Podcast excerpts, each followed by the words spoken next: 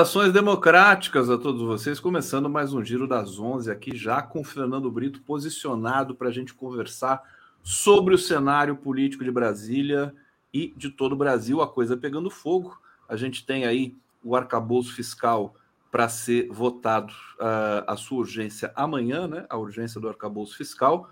O relator, que é o Cajado, Fernando Brito, a gente já pode começar com esse tema é, colocou ali duas, do, dois gatilhos né, no, no, no arcabouço e que atrasou a votação da urgência, que seria hoje. É, você está acompanhando, seja bem-vindo aqui ao Giro das Onze, sempre uma felicidade te receber. Fernando Brito, como é que está? é, agora de manhã, o líder do governo na Câmara, é, Zé Guimarães, ele, ele, ele resumiu numa frase É o possível. É o possível. Né? O, o, o novo regime fiscal sustentável, que é o nome que deram para sugerir a mudança da denominação de arcabouço, né? que é uma palavra que não tem nada de errado, mas tem alguma coisa de lembrança da palavra calabouço, né? que é uma prisão, né? de alguma maneira é essa é essa esse aprisionamento do governo a regras fiscais que se sobrepõe à função principal de um governo, que é propiciar o bem-estar e o desenvolvimento ao país.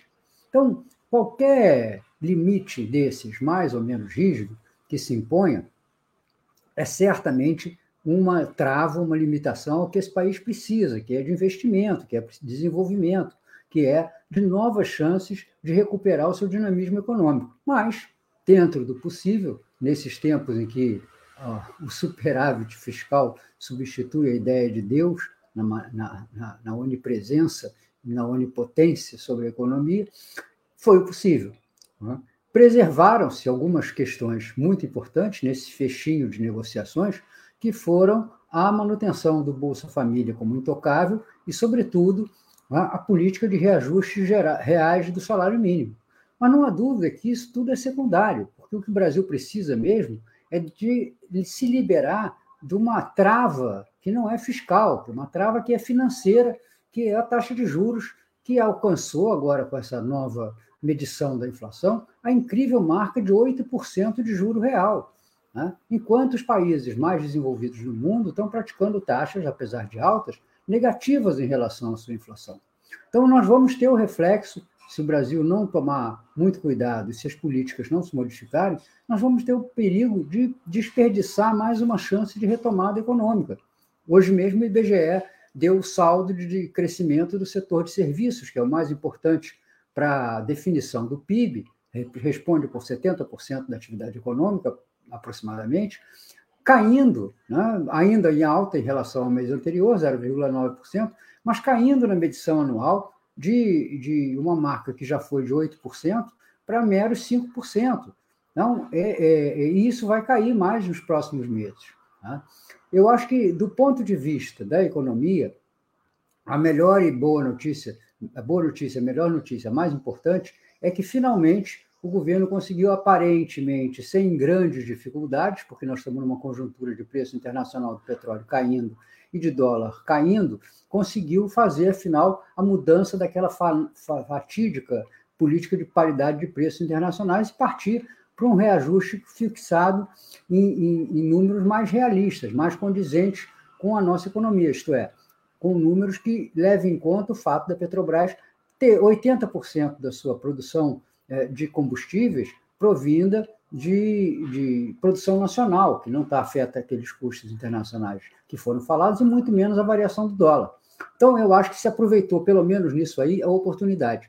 Acho que isso vai ajudar, inclusive, a aprovar amanhã a votação de urgência do projeto de, de regime fiscal e talvez, na semana que vem, ajude a aprovar a próprio, o próprio mérito do projeto. E aí partimos para a questão da reforma tributária. Essa sim muito mais definidora de posições ideológicas, de posições sociais, do que esta definição do arcabouço. Né? É possível, embora não muito provável, que algum tipo de justiça social se consiga alcançar na formulação dessa reforma fiscal, mesmo sem alterar essencialmente a estrutura fiscal do Estado brasileiro, que é extremamente regressiva, injusta e que penaliza muito mais os pobres, os assalariados, do que aqueles que têm ganhos de capital, que têm ganhos do rentismo, que hoje, aliás, estão na faixa de 8%, como eu disse, né? limpos, sem risco, sem problemas com a garantia do Tesouro Nacional para aqueles que vivem da aplicação dos seus excedentes financeiros. Fernando Brito, posso falar uma coisa para você? Você está melhor agora do que antes, viu? Eu espero eu então sei. ficar pior, porque a saúde não, não melhorou, entendeu? Eu espero que você, na sua gorduchice, se apiede aqui dos meus 25 quilos perdidos nesse processo. Né? Quem olhar... Eu vou emprestar um pouco para você, pode deixar. É, eu, eu, eu, eu, eu, o que era magro de ruim, né? agora estou ruim de magro. Mas, mas tá incrível, você tá assim com, com, com, Parece televisão, parece aquela coisa assim perfeita. O cara vai, sabe, fala, pondera, tal, termina no tempo, e preciso, cirúrgico. Deixa, deixa eu parar Não de elogiar o Fernando Brito. cirúrgico comigo. Não fala em cirúrgico comigo. Não fale Deus. cirúrgico, verdade. Não, Proibido. Proibido. É, eu, tenho, eu, quero, o, o, o, Brito, primeiro, deixa eu saudar o público aqui, que chega sempre muito carinhoso. Que carinho pro Fernando Brito aqui, do Tijolaço. A gente está esperando o Tijolaço, daqui a pouco ele volta, né, o, o Brito? Deixa eu agradecer Sandra Bernardi, aqui que se tornou membro, Costa Neto, Marcelo Moacir, Ana Petri. Voltou, Conde? Voltei, voltei e estou aqui e não saio mais. é, eu quero falar da PPI da Petrobras especificamente com você, mas antes vou, mais um pouco no arcabouço, porque me pareceu que vai ter um, aquela, aquela leve sabotagem de alguns ah, setores. É inevitável. Inevitável, né? Porque o, o, relator, né, que é o. Deixa eu ver o nome dele aqui. Cláudio Cajado. Ah, Cajado. Cláudio Cajado, do PP da Bahia, ele colocou dois mecanismos, né? É, aqui reajuste a servidores e trava para concursos. E por isso a votação foi adiada. Ao mesmo tempo, ele protegeu aquilo que você destacou aqui, salário mínimo e é, Bolsa Família, que é do interesse especial do Lula. A gente sabe, Fernando Brito, que o Lula teve de chamar o PT é, para conversar, porque o PT não está muito gostando desse arcabouço, mas vai aprovar porque é um, um, processo ali do governo de, de arrumação das contas públicas e tudo mais. Tem um relato de que o Haddad saiu aplaudido de, da última reunião do PT com relação a esse tema. O que, que você poderia acrescentar mais para a gente? É, porque assim, a direita está praticamente tá fechada. Ontem a bolsa subiu e o dólar caiu, inclusive recorde, né? 4,88 é, em um ano. Recorde de queda do dólar dizem os analistas, em função do, do, da proximidade da aprovação do arcabouço fiscal. Mais, um, mais uma dissertação sobre o arcabouço para a gente. Olha, Conde, a gente tem que pensar sempre no seguinte: né? é, é, tradição, cada início de governo, né? a, a política econômica e a política de gastos ser mais arrochada do que o normal. Né? É preciso criar gordura que se vai queimar ao longo do restante do mandato. Aliás, não foi diferente nos próprios governos do Lula. A gente lembra que o início do primeiro mandato do Lula foi absolutamente é, é, avaro, talvez seja a palavra certa, na, na concessão de benefícios sociais. Programas de transferência de renda, por exemplo, foram começar mais tarde. A reajuste dos servidores começaram mais tarde. O próprio governo fez um apelo e os servidores colaboraram com isso para entender que eram necessários alguns meses até que se tivesse condições de fazer algum tipo de benefício para categorias que estavam com seu salário congelado, rachatado, como ficaram no governo Fernando Henrique Cardoso, no qual não tiveram reajuste algum.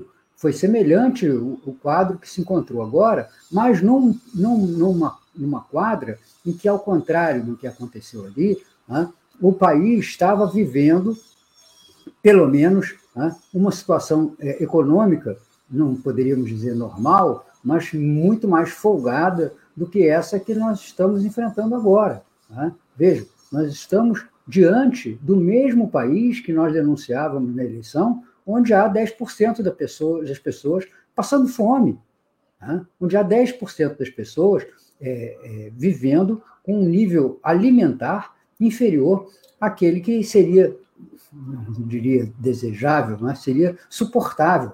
Então, é, é, é, interessante porque o governo teve que começar gastando, mas teve que começar gastando é, sempre de olho no que terá que gastar, no que terá para gastar amanhã, na continuidade da sua, da sua administração. Eu acho que nós vamos começar a enfrentar agora, uma enfrentar não, conviver com uma onda de notícias melhores. Essa, essa questão da paridade do preço da Petrobras vai dar um alívio nos índices de inflação dos próximos meses. Né? É, é esperado que a Petrobras produza nos próximos dias um rebaixamento dos preços do petróleo nas refinarias, a ver se chegará nas bombas, mas uma baixa desses preços, e vai contribuir para que o governo enfrente esse período, os próximos quatro meses, que serão muito difíceis do ponto de vista inflacionário. Por quê? Porque foram os quatro meses em que Jair Bolsonaro colocou em prática o seu pacote de bondades da anulação dos impostos sobre os combustíveis, produzindo um resultado inflacionário até mesmo negativo ao longo desses desse, desse quadrimestre. E nós vamos ter que atravessá-los né, com um, um, um, um quadro em que o governo não tem, não pode, não deve produzir o mesmo tipo de bondade, entre aspas, né, com os preços da gasolina, mas pode, com essa nova política de preços e com a quadra internacional mais favorável do ponto de vista dos combustíveis, inclusive também com a queda da cotação do dólar na conversão para a moeda brasileira, pode enfrentá-los com talvez pequenos rebaixamentos ou pelo menos a estabilidade nos preços dos combustíveis. Isso vai ser decisivo porque vai jogar um papel muito importante na questão central, na questão essencial né, do Brasil hoje, que é a necessária, imperiosa, a quase que vital queda das taxas de juros oficiais que estão num patamar que arruína qualquer economia. Eu gostaria muito de, de, de enfrentar em qualquer debate o presidente do Banco Central, que sustenta que há uma inflação de demanda no Brasil. Não há, e o resultado do setor de serviços, fraco, que veio esse mês, mostra que não há um excesso de procura. Ao contrário, né? há uma queda na procura que está levando o setor de serviços, que vinha se recuperando com muita força da, do vale em que penetrou com a pandemia, e vinha se recuperando com muita força, passar a ter desempenhos pífios né? para os padrões brasileiros. Agora, Brito, o que eu acho um mistério é que o setor de serviços caiu, né? Como você destacou. Mas a gente está, toda vez que o PIB é atualizado, seja por bancos, pelo próprio governo, ele é atualizado para cima. A gente vê a inflação pouco. caindo. É. E Pode, outras. Muito pouco, muito, muito pouco. pouco. Você acha? Um crescimento, ah, um crescimento, um crescimento de 1% do PIB brasileiro é, é, é nada, é zero. Veja, Conde, o Brasil, em diversas oportunidades, né, como na década de 50 e como também no primeiro governo Lula, cresceu a um padrão que a gente podia, com, com um pouco de boa vontade, né, dizer que é, é, é vinha quase num padrão chinês. Aliás, a China é um exemplo. Né? Crescimento de 6% no PIB para eles é uma frustração. Para o Brasil, o crescimento de 1% é nada, porque esse é um país onde é muito fácil crescer, por duas razões. Primeiro, porque a situação econômica do país é muito inferior àquela que poderia ter. O Brasil é um país com economia que está enfraquecida. Em segundo lugar, porque é um país com potencial, com potencial sobre vários aspectos, populacional, energético, demográfico, mineral, para crescer muito mais. Nós estamos, nós estamos, é, olha, é, é nós estamos desperdiçando tempo. E tempo é o único capital que não se recupera né? porque ele vai cobrar lá adiante o atraso que nós vivemos hoje. Veja só essa questão dos preços do petróleo. Qual é o impasse que o Brasil se diz colocado? Ah, tudo bem, o Brasil produz 80% é autossuficiente em petróleo, mas não consegue refinar o combustível necessário para, o seu, para a sua autossuficiência. Por que, que não consegue refinar? Porque nós abrimos mão, em função de uma suposta austeridade e de uma suposta moralidade, que nós estamos vendo em que, resultou, né, de desenvolver o nosso parque de refino. A essa altura, nós não só poderíamos estar produzindo todo o petróleo consumido no Brasil na forma de combustíveis, como também poderíamos até estar exportando derivados. Agora, não, não estamos por quê? Porque lá, há 10 anos atrás, há 8 anos atrás, nós abrimos mão, abdicamos né, de levar a cabo um, um processo de recuperação do nosso parque de refino e trocando isso por uma política de desinvestimento, quer dizer, de venda das nossas refinarias. Lá, foi vendida uma para os Emirados Árabes Unidos. Lá que isso, isso resultou em, em, investimento, isso resultou em aumento da produção, isso resultou em rebaixamento de preço. Pelo contrário, cobra mais caro do que as refinarias da Petrobras. Isso e, ob, e obriga né, uma boa parte do Nordeste a pagar por, pelo combustível mais do que se paga no Sudeste ou no Sul do país, abastecidos quase que integralmente pela Petrobras. Fernando Brito, eu estou procurando aqui, Fernando Brito, o seu Pix que eu esqueci, que eu quero colocar na tela, para o pessoal que dá um carinho para você. É pix arroba tijolaço, né? Pix arroba tijolaco.net. Tijo, tijolaco.net. Está aqui o Pix do nosso glorioso Fernando Brito. O pessoal que está aqui dizendo saudade do Fernando Brito, isso aqui. Não, relaxa que o Fernando Brito vai estar sempre aqui com a gente. Não, é... não vai estar sempre aqui com a gente, a gente aprende né, que, que a transitoriedade é parte essencial da vida, né, e, e, mas eu vou estar sempre no lugar em que eu, eu que eu estive, né, do lado do povo brasileiro, do lado do progresso desse país, do lado da superação das travas que mantém esse gigante amarrado no chão. Porque o Brasil continua sendo um grande Gulliver, nós estamos amarrados por anões, por gente mesquinha e pequena, amarrados no chão do crescimento econômico. Não é possível que a gente se esqueça sempre que somos uma das maiores, um dos maiores países do mundo, que temos uma das maiores riquezas minerais, que somos a grande reserva e esperança ecológica do planeta. Então, é preciso transformar esse potencial em energia. Ah, como a gente aprendeu lá no ginásio, energia potencial que vira energia cinética. A nossa energia é mantida por esses cordões como energia potencial. E nós não vamos mudar se, nesse processo, né, a gente não for, além de soltando as estacas que nos mantêm amarrados, também rompendo algumas cordas que nos mantêm fixados ao solo. O que acontece com o Brasil é um, um complexo de vira-latas, uma mania de que este país vai progredir juntando moedinhas tiradas do, do, do, da dignidade, da alimentação, da saúde, da educação do povo brasileiro para pagar juros. Enquanto o Brasil não disser não a esse tipo de política suicida, né? olha, no primeiro governo Lula, ficou pública e famosa a briga dele com o Meirelles, porque o Meirelles é, aceitava fixar os juros oficiais do país, levando em conta um tal de spread, que era a margem de lucro dos bancos nas operações financeiras. Nós estamos vivendo situações semelhantes.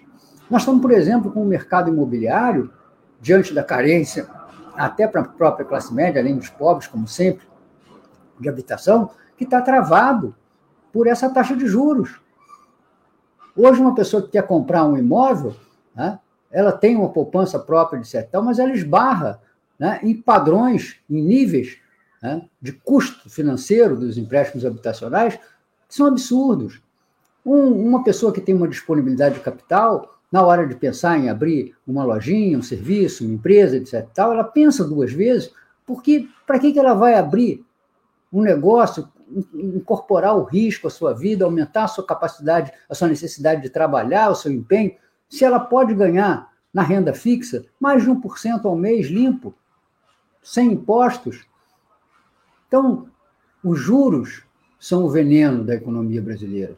Não só porque travam a economia existente, não só porque travam a atividade já instalada. Você vê, nós temos hoje, por exemplo, na indústria automobilística, 50% de capacidade ociosa. Quer dizer que se investir um tostão, nós poderíamos dobrar a nossa produção, não dobramos por quê? Porque é uma loucura comprar um automóvel, pagando os juros que se cobra e pagando o preço que as empresas, independente da venda, fixam para os seus veículos. Então, o Brasil está vivendo um, um, uma série de travas que depende muito mais da decisão de rompê-las do que da viabilidade de eliminá-las do, do perfil econômico do país. Fernando Brito aqui no nosso programa Giro das Onze. O Paulo Emílio, meu querido, para quem eu mando um abraço, um cheiro, está me avisando aqui que saiu o dado dos serviços aqui, quentinho. Volume de serviços do Brasil cresce 0,9% em março, acima do esperado, segundo o IBGE. É, bom, tá, tá, tá, embutido aqui na. na Mas vê, repara, vê se ele te mandou também o dado anual. Porque no dado anual, o acumulado de 12 meses caiu. Aqui, ó, segundo o IBGE, o setor agora está 2,4% acima do nível de fevereiro de 2020, pré-pandemia, e 1,3% abaixo, 1,3% abaixo de dezembro de 2022, o auge da série histórica. Os serviços estavam em alta porque todo o resto estava em baixa também, né? Ô Brito, deixa eu aproveitar. É, o, o, Ciro Gomes reapareceu aí, não sei se você teve a infelicidade de ver, mas falando do Lula em Portugal, e, mas ele disse uma coisa que ficou martelando aqui na minha cabeça, que é o seguinte: que se o Lula quiser, ele tira o Campos Neto. Ele falou assim: é só ele tirar. Por que, que ele não tira? Ele deu essa provocação. Por que, que ele não tira, o, o, o, o Brito? Porque, primeiro, né, para ele fazer isso, né, ele precisaria do apoio majoritário do Senado. Porque quem nomeia, quem aprova, quem destitui o presidente do Banco Central é o Senado Federal. E falando claramente, o Lula não teria maioria no Senado para fazer esse tipo de, de, de, de ruptura. Entendeu? É, em segundo lugar, porque tudo para o Ciro se faz apenas com a vontade. Né? na época de movimento estudantil, a gente tinha esse, esse jargão para definir. É um voluntarista. Né? Ele acha que tudo se vai fazer com a vontade, como ele achava e prometia na campanha, que em seis meses ele mudaria o Brasil completamente. Essa, essa, essa, essa questão do, do eu quero, eu posso e eu faria, né? ela é, é reveladora de um autoritarismo mental muito grande. O mundo não se move de acordo com a nossa vontade. Né? eu agora fico, fico de vez em quando eu, eu, eu encontro um assim, né? ah, você, é você, se você quiser, você vai melhorar. Não, não é assim, infelizmente, né? porque tem uma série de fatores que estão condicionando o nosso comportamento, o nosso desempenho, e não são exclusivamente é, é, fixados pela nossa vontade. Acho que a opinião do Ciro né, é, é, tão relevante quanto o próprio Ciro se tornou. Entendeu? É, Infelizmente, ninguém dá crédito a ele, infelizmente, é, é, um, é um talento político que se perdeu, movido exatamente por essa cegueira individualista, ególatra, que ele, ele deixou que se impusesse. Ciro deixou de observar a realidade e passou a ser escravo das suas próprias seus próprios delírios de vontade. Dogmático, Ciro Gomes, né? Vamos avançar um pouquinho aqui, deixa eu trazer comentários do nosso público. Agradecer a André, Bar André Bartilotti, que se tornou membro aqui. Edson Macedo, exatamente, Fernando. Acabei de responder para um corretor essa impossibilidade é, que é minha situação. A taxa de juros mais alta do planeta me impede de comprar uma casa. É, Jana, aliás, o setor de imóveis também, que é um bom termômetro, né? Está é, tá começando a se recuperar agora. Uh, a Jana dizendo: Isso aí, Fernando Brito, dá real e ela solta esse verbo, na... solta o verbo, é, pre prepara. Ela, ele quase ri, porque ri ele não vai rir comigo aqui, porque não vai dar essa colher de chá para mim, né, o Fernando Brito? Não. Prepara, prepara um caos é, seu e do Brizola para o final da sua participação aqui. Você não vai sair sem contar um caos aqui, seu e do Leonel. É, vamos falar, deixa eu trazer aqui o, o outro tema que eu queria que você falasse, que é o pacote do Lula para a classe média. O governo está acordando, que o governo fez tudo para os mais pobres, está dando certo, né? Agora a classe média fica sempre ali, né? Não tem nada, e agora eles estão querendo fazer, deixa eu até trazer aqui, ó. Objetivo é abrir diálogo com essa parte da população que foi mais refratária ao PT na eleição presidencial.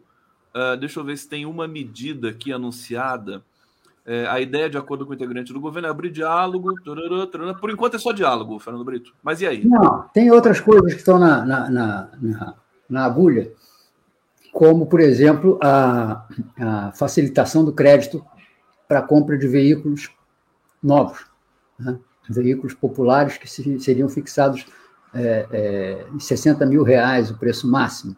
Né? Então, isso aí é diretamente voltado para a classe média, para a classe média média e baixa até, que deixou há muito tempo de ter aquele sonho desenvolvido no primeiro governo Lula de ter o seu carrinho, de ter o seu automóvel. Né? Acho que e, existem outras medidas que podem e vão ser tomadas, por exemplo, eu acho que essa, essa, essa questão da gasolina, por exemplo, é um dos aspectos muito fortes para esse segmento da população, porque é aquele que está mais preso a, a, aos gastos com o combustível, né? já que para os ricos o combustível pesa, pesa muito pouco, e para os pobres ele só pesa na medida que se reflete nos outros preços da economia, porque o pobre, afinal de contas, não anda em carro próprio.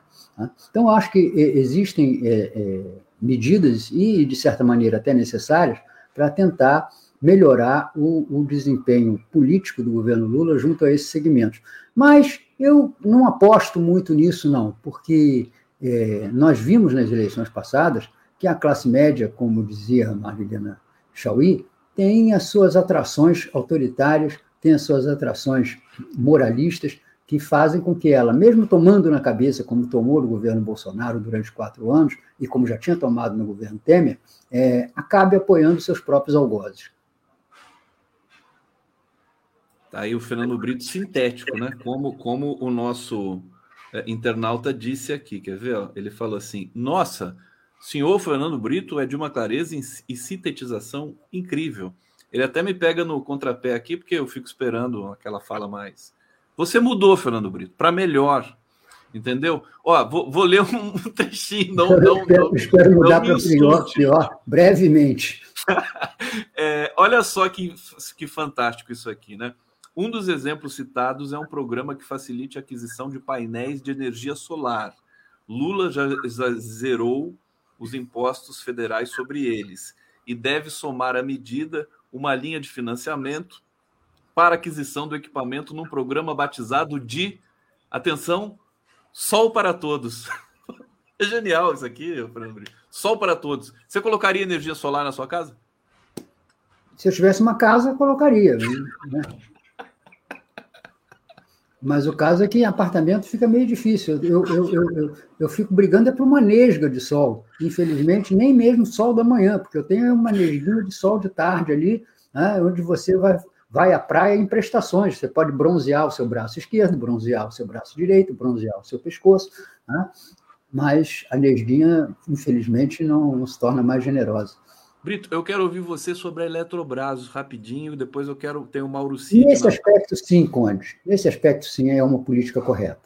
Né? O incentivo à geração, à autogeração de energia solar, porque eu não tenho, não tenho casa, mas existem muitas casas no Brasil, existem muitas áreas que poderiam ser aproveitadas, ela é relevante. Veja que o Brasil, é, é, mesmo com todas as dificuldades, mesmo com o preço alto das placas e conversores de energia solar, nós progredimos. Numa década, saímos de 0 para 3% da energia consumida no Brasil ter sido gerada por, por, por equipamento é, é, fotovoltaico solar. Né? Como também na energia eólica, saímos de 1%, meio por cento para 12% da, da, da, da, matriz energética brasileira, usando fontes é, de energia eólica, que nós temos em grande abundância no Nordeste e no Sul do país né? justamente área, as áreas que, ao contrário do que acontece com a energia hidráulica, que é o Sudeste, em que o Sudeste lidera disparado, né? as áreas onde nós temos mais dificuldade de geração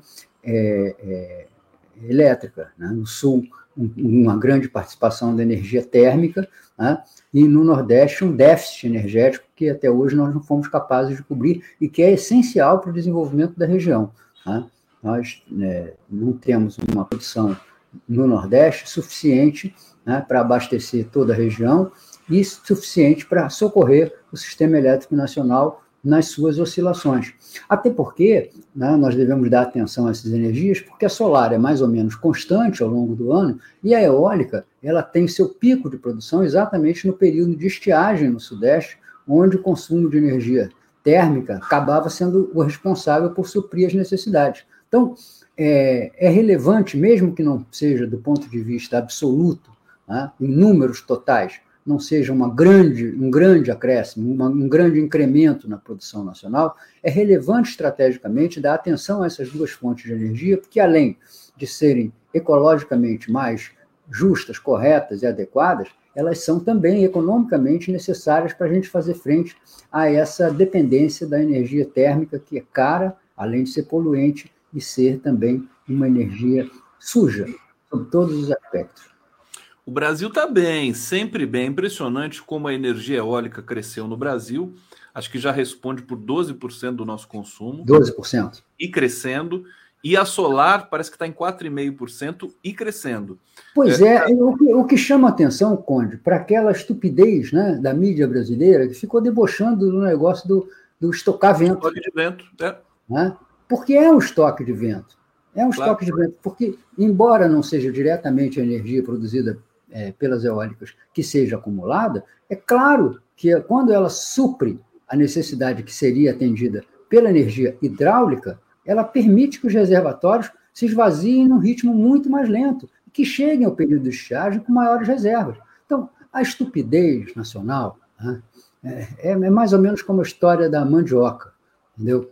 É que, que é um, um, uma fonte né, é, alimentar de primeiríssima grandeza, e que o Brasil, né, mesmo sendo a terra, a pátria da mandioca, perdeu a sua liderança na produção mundial para a África que planta sem vergonha nenhuma a mandioca, porque ele é um alimento barato para uma população pobre.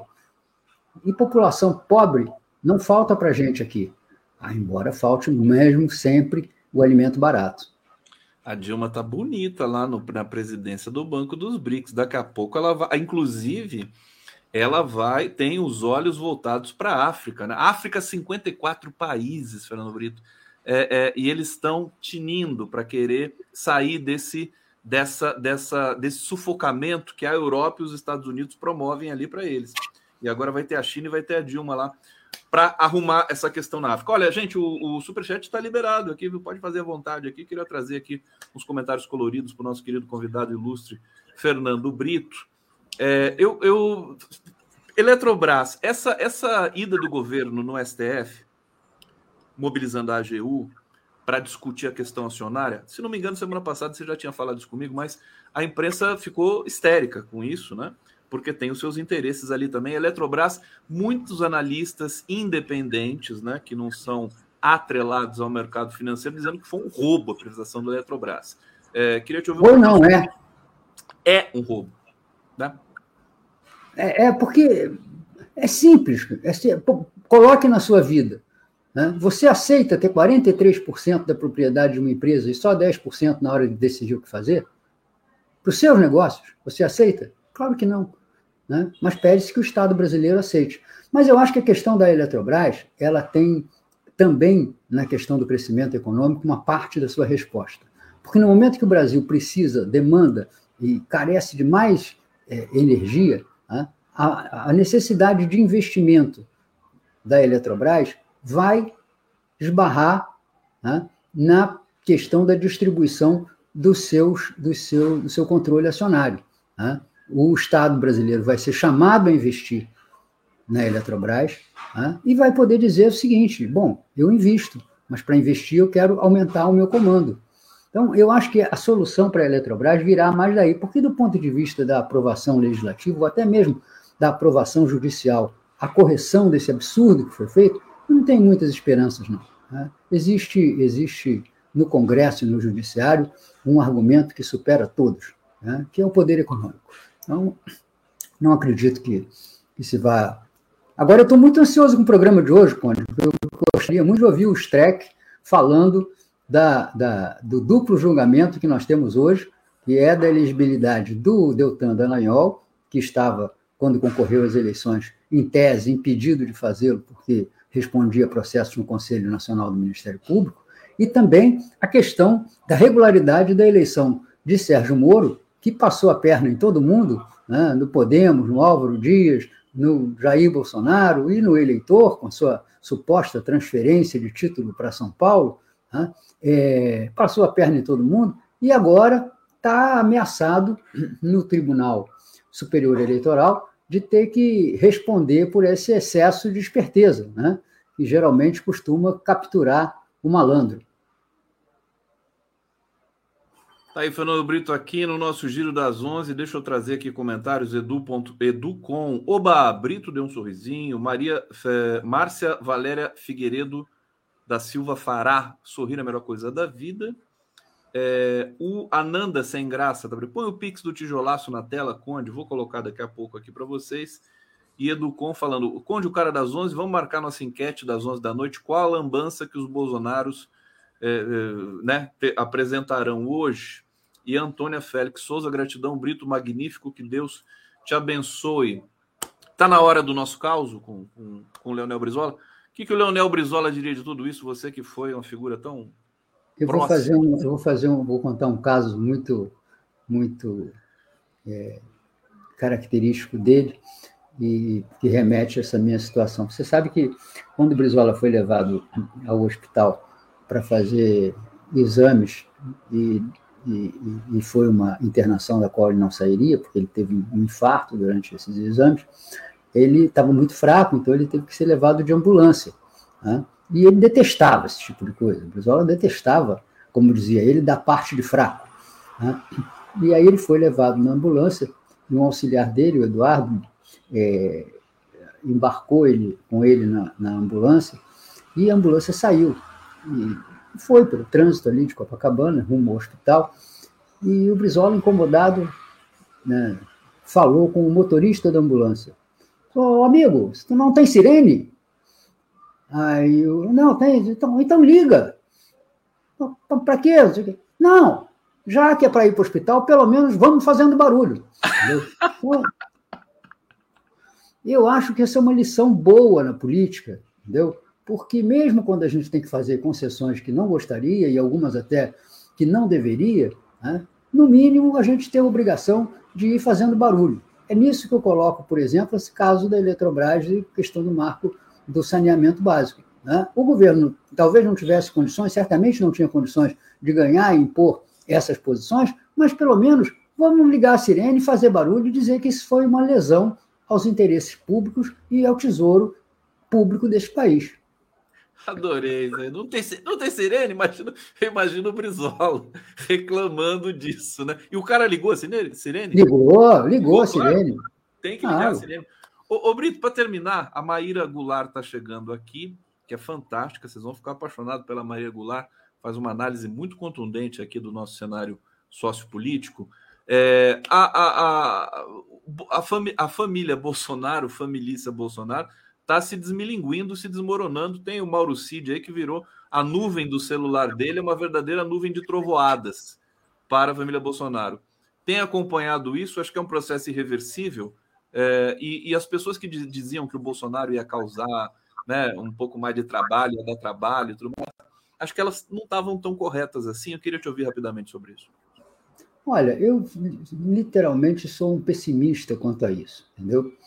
É, eu acho que, que o efeito sobre o Bolsonaro ele pode ser até fatal do ponto de vista eleitoral, porque ele tira alguma coisa, claro, da sua, da sua performance que já foi insuficiente para ganhar as eleições de outubro passado. Mas eu acho que existe um, um, um, um, um perdão total, uma aceitação total, um passar pano geral do eleitor do Bolsonaro, do núcleo eleitoral do Bolsonaro, em relação a essas situações. Porque o que é o Mauro Cid, se não um Queiroz verde-olivo? Isso aí é, é, é, é, típico e notório na família Bolsonaro. Vai tirar dele o suficiente para de, de, de, legitimar uma, uma declaração de ineligibilidade por parte do Tribunal Superior Eleitoral, ou para, mesmo não acontecendo isso, enfraquecê-lo eleitoralmente para a disputa de 2026, mas não deixa de mantê-lo como uma das principais e incompreensíveis é, polos, um principais e incompreensíveis polos da política nacional. Infelizmente, Jair Bolsonaro se tornou uma espécie de herói da estupidez. Aí, Fernando Brito, agradecer demais sua presença aqui. É, obrigado. Tá? E, e, a gente vai, segue conversando e vendo esse Brasil aí que está saindo desse atoleiro danado que virou depois do golpe, depois do Bolsonaro. Diga sua despedida aí. Eu, eu agradeço muito a oportunidade de sair do meu silêncio forçado, porque escrever realmente está tá muito complicado para mim, a perda de concentração vem logo, é, e eu não consigo concatenar ideias o suficiente para para me exprimir da maneira que eu gostaria, mas, sobretudo, porque eu tenho experimentado né, o lado generoso dessa sociedade que a gente às vezes pensa que é egoísta, individualista, porque tem sido a ajuda dos leitores do Tijolaço, a contribuição que eles dão através do Pix e através das, das outras formas de contribuição é, que, que o site disponibiliza, que tem me permitido enfrentar essa quadra, que tem me permitido enfrentar sem preocupações que não sejam com a minha própria saúde, com o meu próprio atendimento médico, que felizmente estou conseguindo fazer né, em, em grau é, adequado e razoável na rede pública de saúde, e por isso também o meu agradecimento ao SUS, que já fez tanto e faz tanto pela vida dos brasileiros. Viva Fernando Brito, viva o tijolaço. Vamos aqui na transição do nosso giro.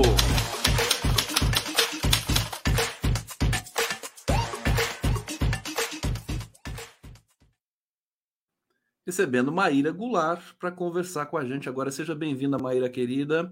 Vamos começar aqui. A Maíra, deixa eu apresentar para vocês, para quem não conhece, ela é mestre e doutora em ciência política pelo IESP UERJ. É, a, a, é a, partir de metodologias quantitativas, desenvolve pesquisa. Será que eu estou lendo certo a sua, a sua. É, você tem que ativar seu microfone. Dessa vez eu acho que sim. É só, é? só você falar coisas dos últimos 10 anos, aí já facilita, porque você ainda está é, nos mais de 10 anos a partir de metodologias quantitativas e qualitativas, desenvolve pesquisas sobre eleições, representação política de mulheres e sobre a trajetória legislativa de Jair Bolsonaro. Tá aí, Maíra Goulart. Olha, pessoal, é, sua participação aqui é, na semana, acho que faz duas semanas, o pessoal gostou muito e pediu para trazer você de novo, e a gente está trazendo aqui. Eu também quis muito trazer você para a gente comentar alguns temas importantes do nosso cenário. É, vamos começar falando da PEC da anistia, que causou um alvoroço ideológico no, na nossa cena partidária. O que, que você poderia dizer para a gente é, dessa PEC que, que, que realmente milindrou um pouco ali a própria esquerda que não gostaria de aprovar isso, né? É isso, Maria? Olha, eu acho que foi muito pouco melindre. Na verdade, eu acho que a reação da esquerda foi mínima. O único partido que reagiu foi o PSOL e o Novo. Olha que interessante. Todos os outros partidos, que são os partidos que de fato estão no condomínio do poder, é, eu sei que o PSOL é importante no Rio de Janeiro, mas são poucas as capitais e pouquíssimos deputados que ele possui no âmbito federal. O novo, então, está condenado à insignificância, não, provavelmente não vai continuar existindo, porque não vai ter fundo partidário, ele só continua existindo é porque ele é financiado pelos seus próprios membros, que são é um partido de elites formado por elites econômicas e conseguem se autofinanciar. Mas de modo geral, os outros partidos eles gritaram muito pouco, é quase como se fosse um acordo de cavalheiros. E eu vejo isso com muita tristeza, porque o que essa PEC quer anistiar, e a gente tem que falar com todas as letras, porque anistia é um nome bonito, né? É, eu acho bonito a ideia de anistiar. Eu não sou uma punitivista, eu não quero que pessoas sejam presas e punidas. Eu acho a ideia de anistia ótima. Mas sabe o que, que eles estão anistiando? Eles estão anistiando os partidos por não terem repassado dinheiro para as candidaturas de mulheres e negros não repassarem o dinheiro proporcional ao número dessas candidaturas, ou seja, o que, que a legislação determinou? É, e, sobretudo, a decisão do Supremo que passou a vigir na última eleição. Que se você tiver uma nominata, uma lista de candidatos, e nessa lista de candidatos, e aí eu estou falando de eleições proporcionais, porque nós sabemos que as eleições majoritárias não têm listas de candidato, é um candidato por coligação. No caso das eleições proporcionais, que são as eleições para o legislativo com exclusão do Senado, você tem um sistema de listas que cada partido tem, não mais coligações, porque foram proibidas. Cada partido apresenta sua lista de candidatos. Esses candidatos vão ser votados e após essa votação você vai distribuir as cadeiras que o partido conquista de acordo com essa lista. Mas o que a legislação estabeleceu, na tentativa de reduzir a subrepresentação de mulheres e negros, foi que pelo menos 30% dessa lista fosse para mulheres. é que esses pelo menos 30% recebessem em igual proporção os recursos a serem distribuídos a todas as candidaturas. Os partidos não cumpriram isso. Não cumpriram isso porque não consideraram interessante o suficiente a investir na representação de mulheres e negros. E por não terem cumprido isso, eles estão pedindo anistia. Ou seja, não serem punidos por terem descumprido o repasse obrigatório de fundos do fundo partidário, de fundos eleitorais para financiamento de candidaturas de mulheres. E é por não serem financiadas que essas mulheres não conseguem ganhar eleição. Eleição é uma demanda dinheiro. Se elas não recebem dinheiro, elas não se tornam competitivas. Então, não cumprir essa determinação é estrangular a representação de mulheres. Ou seja, é, um, é uma questão super importante, inclusive pelo perfil que o governo Lula apresentou até aqui, é, com o Ministério das Mulheres, da Igualdade Racial e tudo mais. Eu quero ler um trecho aqui do, uh, dessa, dessa questão uh, da PEC da anistia. A votação está prevista para hoje, né?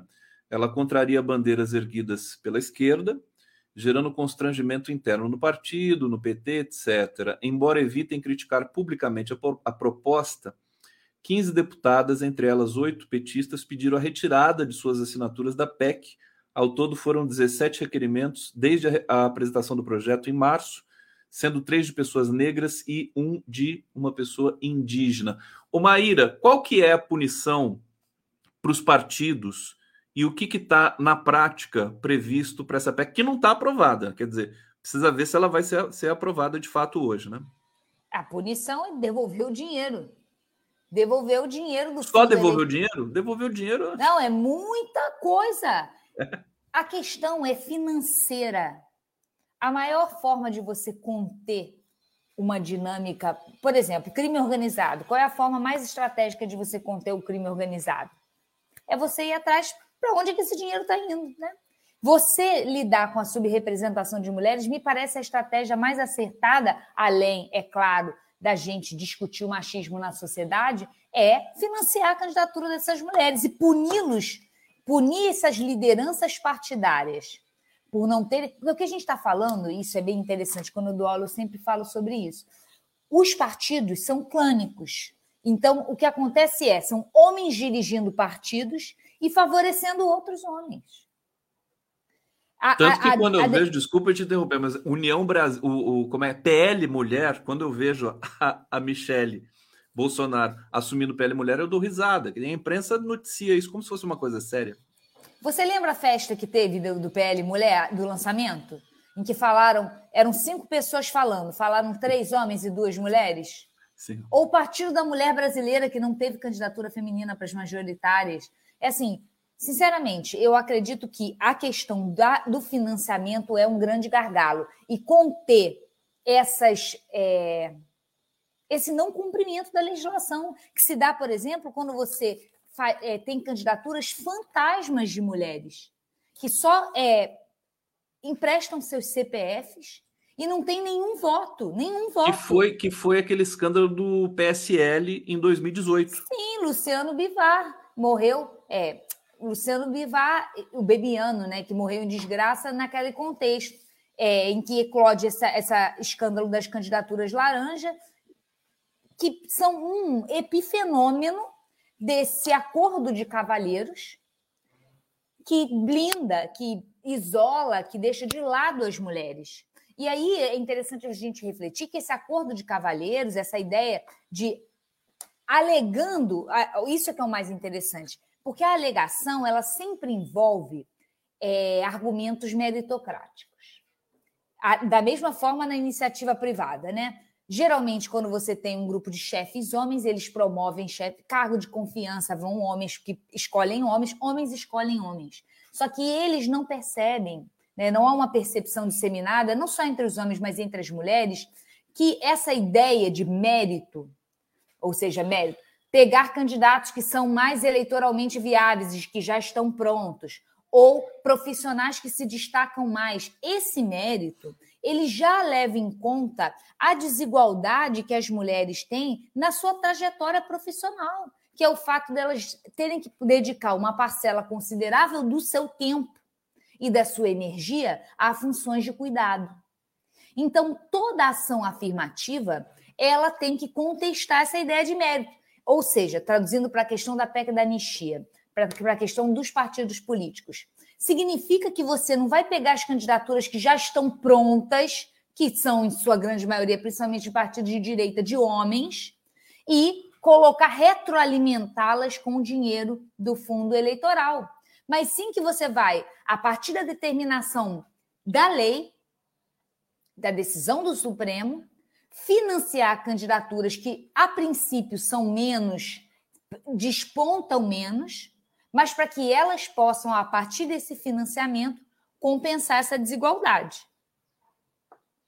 Perfeitamente. Maíra Goulart aqui no nosso Giro das Onze. Tereza Domingos está dizendo aqui, bom ver você, Fernando Brito, saúde sempre. Fernando Brito aqui, não sei se ele está nos acompanhando agora, mas depois eu envio para ele e a gente celebra realmente Fernando Brito aqui no nosso programa. Diana Vale, Diama, Maíra Diana mais linda. É minha colega do movimento sindical. Nós perdemos a eleição que teve no final de semana para o ANDE, Sindicato Nacional.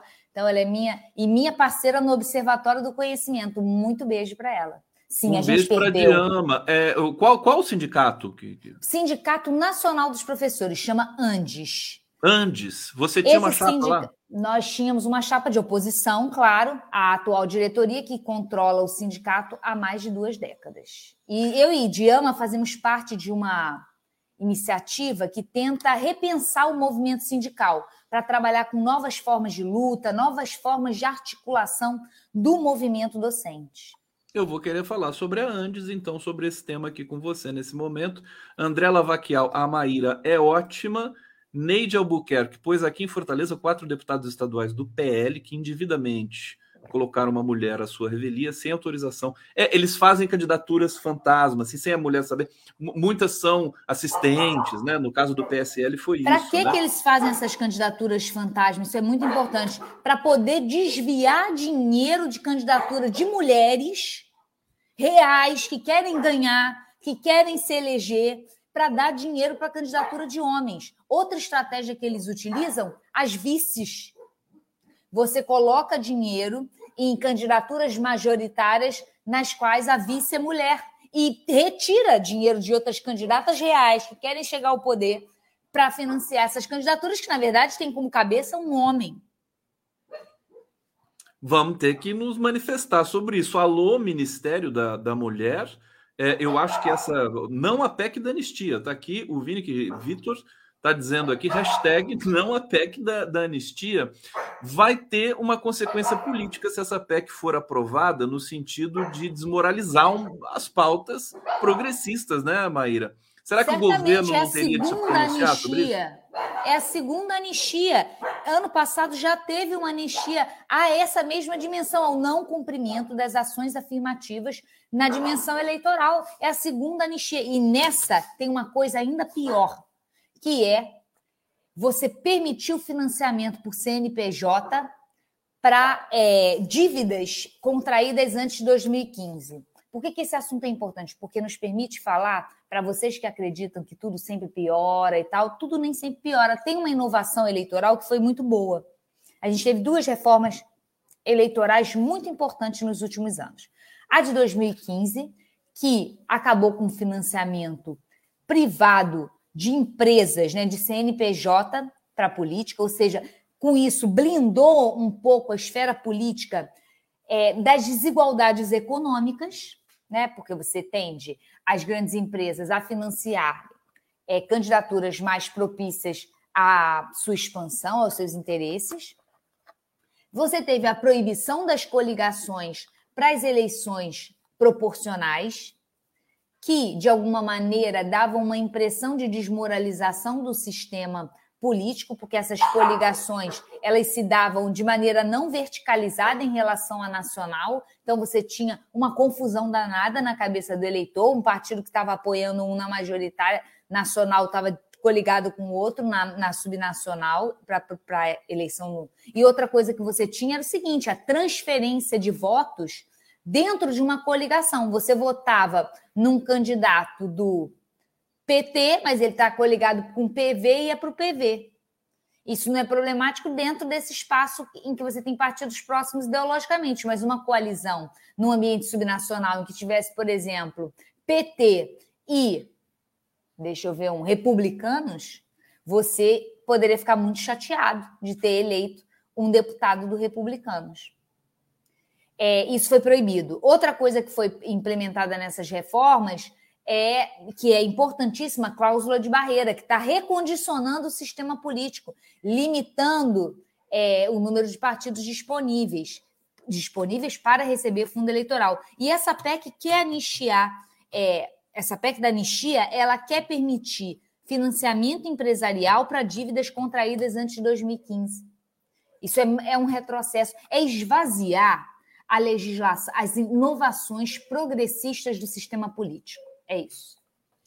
Pois é, e mais uma vez aí vem essa é, dinâmica desse Congresso, né, que é, é, muito conservador, reacionário e tem ainda um núcleo né, nazi-fascista. Você quer falar, quer complementar? Quero, sim, porque mais do que conservador e reacionário, o que está se mostrando na PEC da anistia e em outras questões também, como a PEC do saneamento, né? essa ideia da grande derrota do governo, e foi muito atribuída a uma questão ideológica. Não, eu, eu vi vários, é, vários analistas políticos dizendo assim, Globo News, é, o problema é que o governo é um governo de esquerda, eleito por uma coligação de centro-esquerda, que, que, que tem que se articular com um congresso de direita.